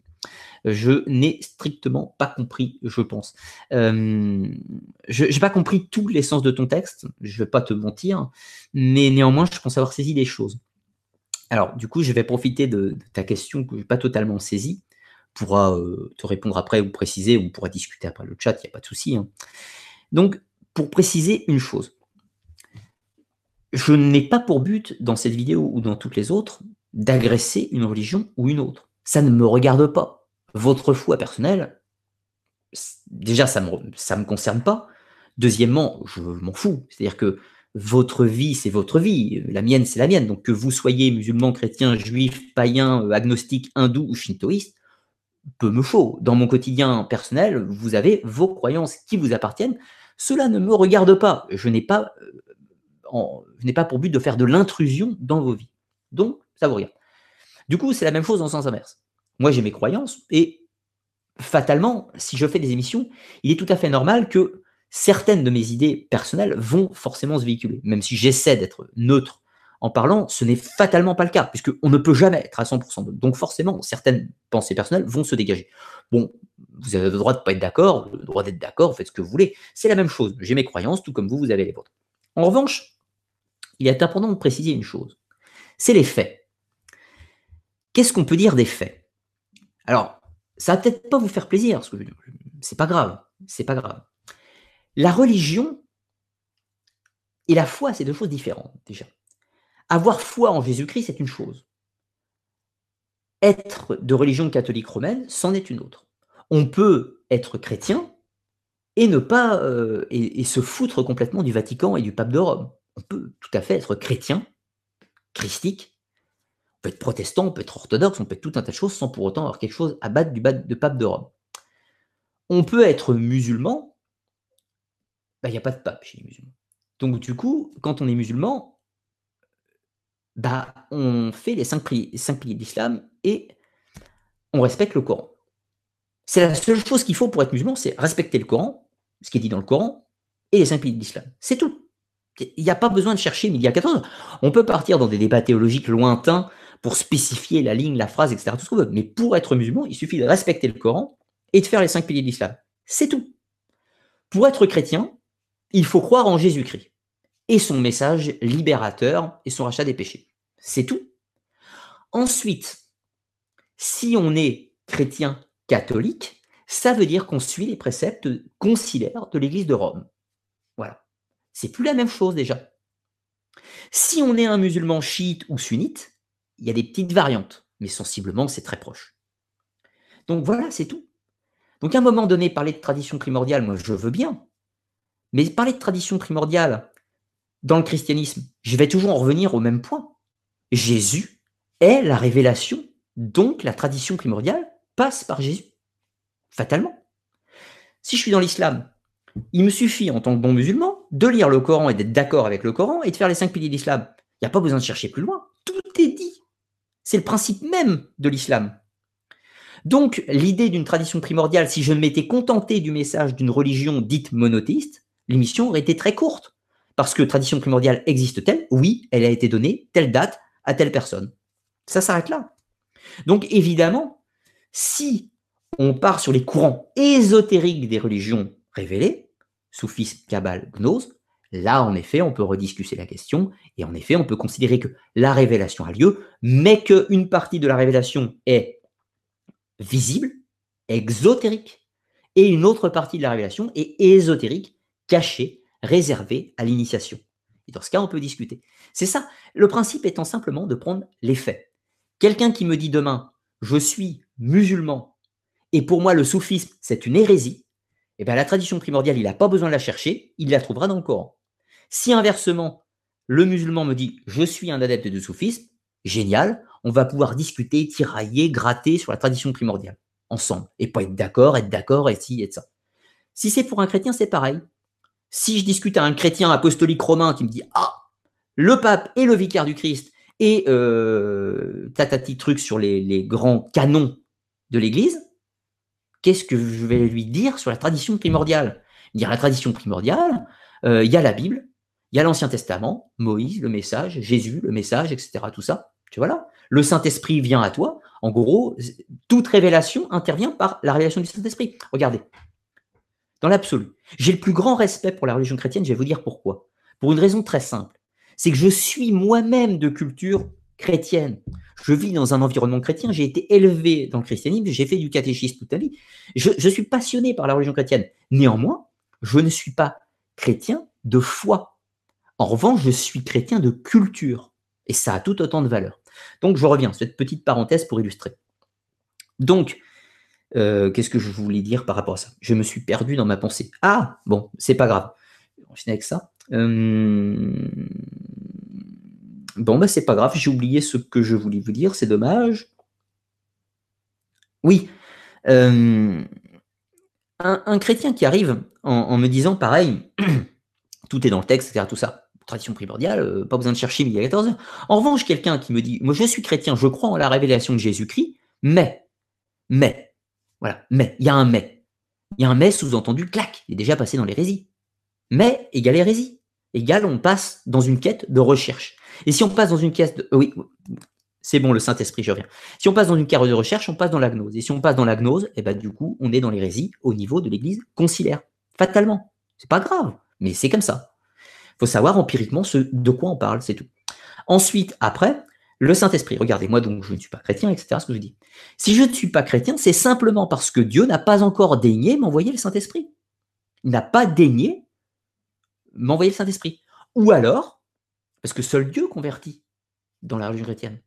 Ou alors, il s'est présenté à moi et je ne l'ai pas reçu, je n'ai pas accepté. Peut-être que je l'ai rejeté, etc. Donc dans les deux cas, si je ne suis pas chrétien, c'est euh, c'est techniquement pas de ma faute.